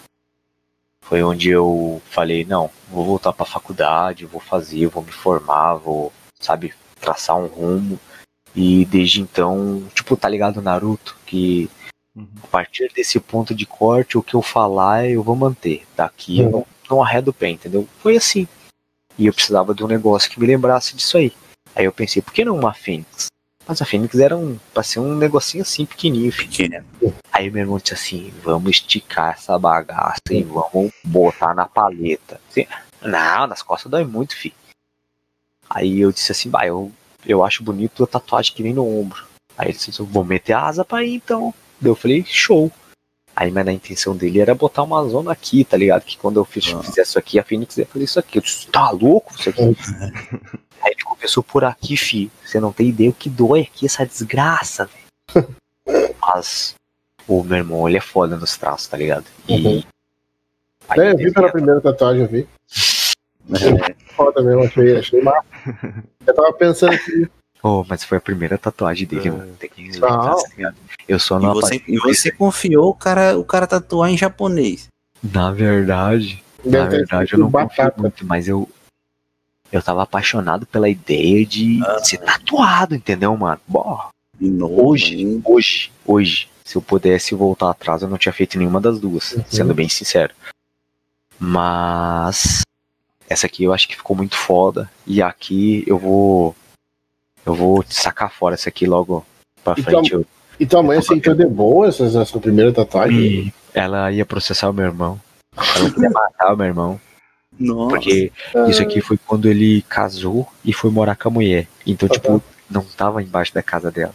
Nas asas dela, no caso. Aham. E aí eu fui lá fazer e, tipo assim, eu fui lá posar de sábado pra domingo e na segunda-feira eu com o braço assim, velho, dolorido, e ela me pediu o que que foi, me bateu. Tanto é que tem um traço aqui que tá. Ele. Tipo, explodindo, não explodiu, Uhum. mas vazou. É, os poros ficam sensíveis, né? Porque a- Aí o, ela. o que muita gente pensa que, que a tatuagem é tipo pincel, né? Ah, o cara vai lá e pinta, a- não é. Na real, ele tá colocando, é, abrindo seus poros ali com agulha em uma velocidade muito rápida. E aquilo ali geralmente vai gerar sangue porque ele tá afetando sua pele. Então, existe o, o papel filme, né? Que cobre justamente isso.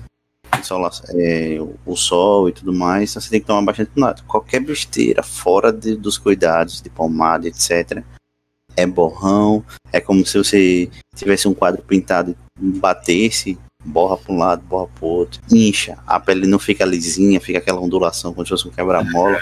A minha. Ó, aqui assim, ó, que tem os. As patas dela, as garras. Assim, Mano, ficou papo de. Ó, nível de qualidade mesmo, assim, tá ligado? Só que assim, eu sou muito cagado pra fazer essas coisas, tá ligado? Tipo, se. Tipo, eu sou daquele assim, vamos fazer? Vamos. Eu tava com o desenho faz um tempão. Aí Uhum. ele só pegou, me passa o desenho, tirou, tipo. Ah, isso foi papo assim, ó, de 10 da noite de um domingo. Domingão.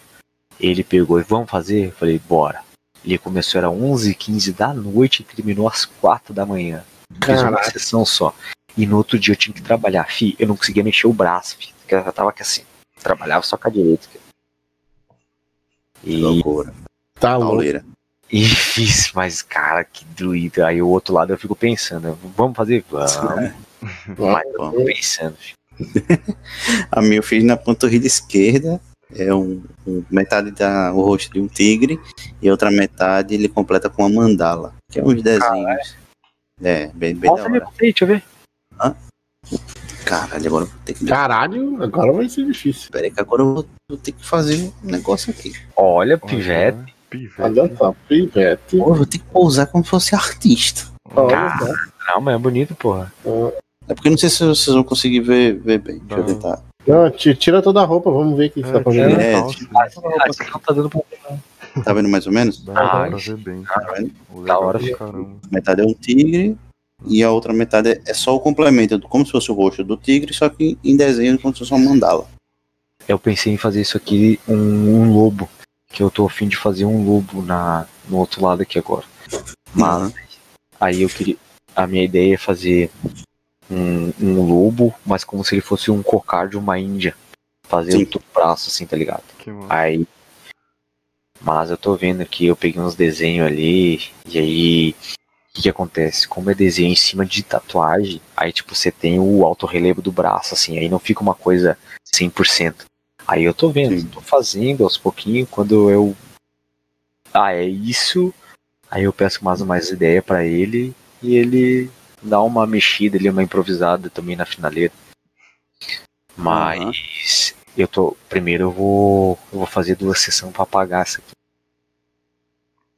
O meu, quando eu, quando eu fiz, eu, um amigo meu que morava aqui foi pro Paraná. E quando ele veio pra cá, ele veio fazer meio que uma- algumas sessões é, no estúdio.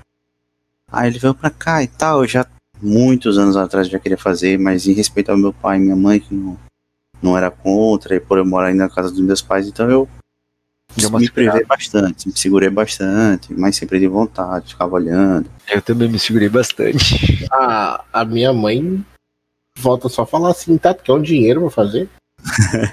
a minha mãe quer muito que eu faça, mas tipo, eu fico meio. ah, A minha mãe é muito. É toda tatuada também. a Mas agora mãe- assim, ó. Pra gostar de tatuagem igual a minha mulher, fi. A minha mulher é toda tatuada também. Então, aí nisso. Oi? A minha mãe Fala. tem uma tatuagem só no pescoço, aí meu pai não tem nenhuma. Aí ele fala que, tipo, quando ele era mais novo, ele queria pra caramba fazer tatuagem também e tudo.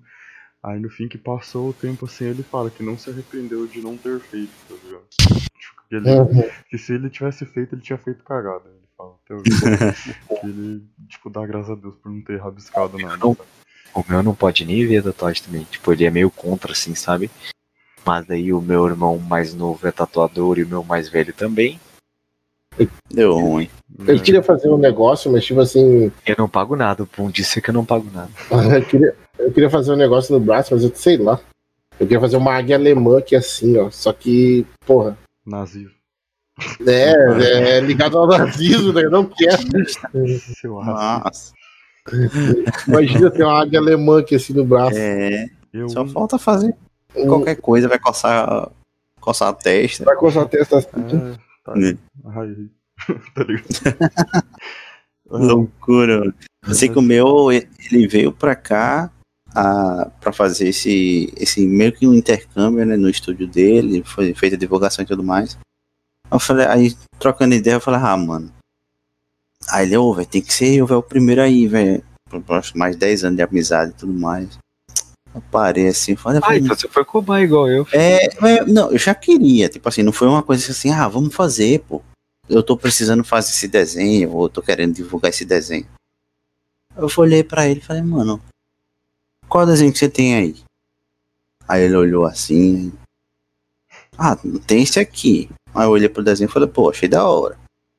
Mas onde é que você acharia que ficar mel- ficaria melhor? Ele pensou, ele, rapaz, isso aqui depende muito de você. Eu falei, mano, eu acho que isso daí casa mais com a panturrilha. Aí os caras também falaram, é isso. Aí na panturrilha fica show. Falei, demorou então, vamos fazer essa porra. Demorou. Aí, é, é mesmo, vou- mandar, vou lá mandar imprimir. Pronto, foi lá, imprimir. Colocou certinho, mano, quando começou. Começou primeiro a fazer o tigre. Ah, acho que era 5, eu acho, o tamanho. A espessura da agulha, 5, eu acho, número 5. Não, é cinco agulhas junto. 5, né? Pá, pá, pá, pá, pá, pá, pá, pá, eu. Nossa, hum. Porque você faz o desenho e como o tigre você faz o sombreado, né? Uhum. Então é. Beleza. Até então, quando ele terminou o tigre, eu falei, putz, agulha 5, tá. Tava pesado. Então quando ele vier pra mandala, que vai ser uma coisa mais leve, eu não vou sentir tanto. Na real é totalmente o contrário. Quanto mais, menor o número, é, mais ela é fina, Mais- mais, aguda é a dor. Nossa, quando ele começou na mandala, e a mandala ela tem o desenho, tem um pouco do sombreado e tem o, o- só os pontinhos. Que é como se fossem uns, uns rabiscozinhos. Nossa, aí. Pauleira. 12 a minha. Olha aí. Hã? Tem, tem detalhe, deixa eu mostrar bem. É, então. É, legal. Olha, Nossa. o sombreado dele é foda também. Oscar, eu falei pra vocês. Uhum. Eu vi. Da hora, essa daí ficou muito massa. Primeira. experiência. E aí, doeu, eu falei, cara, dói. Nossa. Sim, lógico, óbvio. Mas assim, na panturrilha eu senti, mas deu pra segurar de boa. Tem umas horas que ele pegava numas áreas assim que. Vai. Nossa! Eu achei que aqui dói pra caralho. E tipo, eu deitado, beleza. Eu, só, eu não podia mexer. Mexer já sabe. É igual você cortar cabelo. Se você mexer pra um lado, o cara passa tesoura ou, ou a máquina, ferrou. Ele consertar, ele só tem que baixar. ele não bota de volta. É. Nossa, vinha as agudas assim. eu- uma segurada. Eu falei, mas vamos terminar essa parada hoje. Começou umas 5 e pouco, eu acho que foi 4. Você foi terminar umas 8, 9 horas aí. Caralho, mano. Olha, mas depois, quando finalizou, eu falei, ufa. Olhou lá, mostrou. Falei, Não veio mais. nada, pior que dá vontade, velho. Ah, Você vê uma parada que ficou da hora, assim, pô, nega, legal. tem, a nega tem 10. Ela disse, nossa, eu adoro o barulhinho da maquininha. Eu falei, nossa, chega a me arrepiar. aqui. E pra, Tá. contar pra, minha, pra contar pra minha mãe, tá ligado? Nossa. Tipo assim, eu cheguei em casa, já cheguei com ele, né? A gente ia fazer um lanche, ia ficar lá na casa dele, trocando ideia. Aí, quando eu cheguei em casa, eu falei, ah, mano, vamos pra lá, velho. Vamos passar lá em casa porque eu vou contar e você vai ver a resenha que vai ser. Vamos lá pra ver no que vai dar. Aí cheguei minha mãe lá, não sei o que, papapá, eu de bermuda com papel coisado, ela não percebeu. Sentei na mesa. É, a minha mãe perguntando pra ele, ah, você, você trabalha com, com tatuagem, não sei o que, foi pra lá pro Paraná. Ah, eu falei, o que, que acha? É, o que, que você acha da tatuagem? Ah, que não sei o que, não sei o que, aquele pre... na verdade um preconceito, né? Muito, de, muito antes, e ela carregou isso. Eu falei, tá, mas qual a sua opinião exata sobre? Uma coisa é você achar que isso é de malandro, que uma coisa não tem nada a ver, mas qual a sua opinião? Ah, é porque eu não gosto. Pronto. E se eu disser que eu fiz? Você não tá doido? Você não tá doido? Pivete, pivete. Tá doido, guri. Tá com a peste. Aí ela falou, olha, se você fez, diga logo. Ela já entrou em choque já. E eu rindo. E meu colega rindo do lado. Desespero Calma, também, tia, né? calma, tia. É, desespero. Calma, Suando tia, calma. frio já. Ah, já suando frio. É, lá na esquina, assim, correndo. Calma, tia, calma. É. Aí eu falei, mas eu fiz. Ela, não, aonde você fez? Mostrei na panturrilha. É. Nossa, e agora pra você arranjar emprego? Nossa, calma, Foi. calma. Isso foi uma das coisas que, tipo, o, todo mundo me pergunta, mano, o seu irmão é tatuador, como é que você não tem o braço fechado ainda? É uma coisa, mano, tipo, essa aqui, mal mal, ela aparece aqui embaixo, assim, quando eu tô de, de camiseta, assim, sabe? Sim, Eu acho, eu acho feio Mas você isso, isso- trabalhando com um manga comprido, entendeu? Eu acho feio, eu acho que ainda tem muito preconceito. Apesar de eu ter tatuagem, eu sei que tem bastante preconceito ainda sobre isso aí. Mas, lá na minha empresa, lá onde eu, onde eu trabalho, no caso, né? Cara, tem muito pessoal de cima, acima de mim, que tem braço fechadão na tatuagem, filho. Não tem, sabe? Mas- Ah, Tem, tem supervisor lá que, que tem nome de filha, filho que tatuado aqui, que parece que tava na cadeia quando fez. Uhum. Mas isso é muito zoado, velho. Os pessoal falam assim: ah, por que você não tem o, o braço fechado, já que seu irmão é tatuador? Mas se, se meu pai trabalha no, chu, no churrasco, fazendo carne numa churrascaria, quer dizer que eu como carne todo dia? Não, cara. Pois é. O Eduardo aí, tipo, é É, segurando, mas pelo, pelo seu tamanho, eu, eu vou Ah. confirmar na hora, é óbvio. Come carne toda hora, né? Você pode usar- outro exemplo, porque esse exemplo casou com você. exemplo Deu certo. Não, quem me dera de um cara que fosse churrascaria, porra. Que é pra comida. Coisa gostosa. Ah, Queria estar comendo carninha, pô, faz tempo que não como. é, Ah, tá, é, é a tá. história. Cara pra comer carne, filho, tá louco? Ô, pra, pra finalizar essa história da, da tatuagem, você não sabe da maior. Tipo assim, meu pai não sabia. A minha mãe falou, ih, quando seu pai souber, ó, seu Já pai é. Ah, não sei o quê. Tá morto. Tá um belo, tá um belo dia meu pai aqui na sala deitado com, com, com minha mãe. Aí eu fui sair. Acho que foi pra casa da namorada, se não me engano. Aí minha irmã já tinha visto a tatuagem, já tinha me perguntado. Não, não tinha me perguntado, só tinha visto, mas ficou calada. Quando eu tô saindo aqui na sala, aí ela olha assim e fala: Resolve perguntar. Não, e na maior altura. Isso é uma Uhum. tatuagem, é? Eu parei, eu falei, nossa, não tinha Agora. muita hora pra você falar isso. Você aceitou, pegou o time certinho. Eu falei, é, é, é. Aí destrobei logo assim, rapidão. Mas tipo assim, nunca. Meu pai nunca chegou pra falar. Meu pai é policial, é militar. E tipo assim, ele nunca chegou pra, pra conversar comigo, mas já tava pra entender mais ou menos uma linha que ele tinha. Lógico, pela profissão, tem toda aquela questão lá do, de certas tatuagens é, terem significados. Uhum. E mesmo que você tenha o seu significado, mas já vem de um, de um- histórico de Já veio de um pre- preceito, né? preconceito mesmo. E aí pronto, mas até então ele não falou nada, não. Também já vim fazer com 26 anos também. Hum, já é sabe, do, da vida já, enfim. é, né? sabe do meu caráter, sabe de quem eu sou, então é algo que eu senti vontade de fazer, não afetou ninguém. E no começo você fica naquela pira, da pomadinha, cuidado, tá? Depois de um tempo vai ser, ó, Nem parece bom. que nem tá ali. Você só lembra quando você vê assim ou quando alguém para e pergunta. Parece Pergunta, que Isso é tatuagem? Não, não, É, não. esse tatuagem, Ó. nossa. o não, engraçado não. é o seguinte, né, É velho? barro. Um frio da porra, o cara regatinha pra mostrar a tatuagem. Chega mandando o braço assim. Os caras dizem que tatuagem da hora. Eu falei, é, meu irmão, cara, Ah, não, vou falar, não, vou cuidar. Ah, não. É da hora. E aí, Muca, quer falar sobre mais alguma coisa, Muca? Quer pontuar Ah, mais alguma coisa aí? Vocês que sabem, que vocês querem saber. Ah, Que deu muito aberto pra vocês, mano. Já tem já umas, umas duas horinhas de programa já. Ah, tem duas horas e 15, Duas horinhas. 17, né? Ih, não. Do jeito Nossa. que nós- fala, afinal, pode ficar mais do É, que eu E o, pior, e o pior é que a gente conversou bastante, falou com, bastante coisa, e ainda tem muita coisa pra conversar, tá ligado? Nossa. Uma hora dessa nós mete o segundo, segundo tempo disso aí. com certeza. Não, mas a gente já tem. Já, já tem A gente já tem. programado. É isso aí, porque é o seguinte, né? Tá vindo mais uma herdeira agora. Faltou Ah, falar do.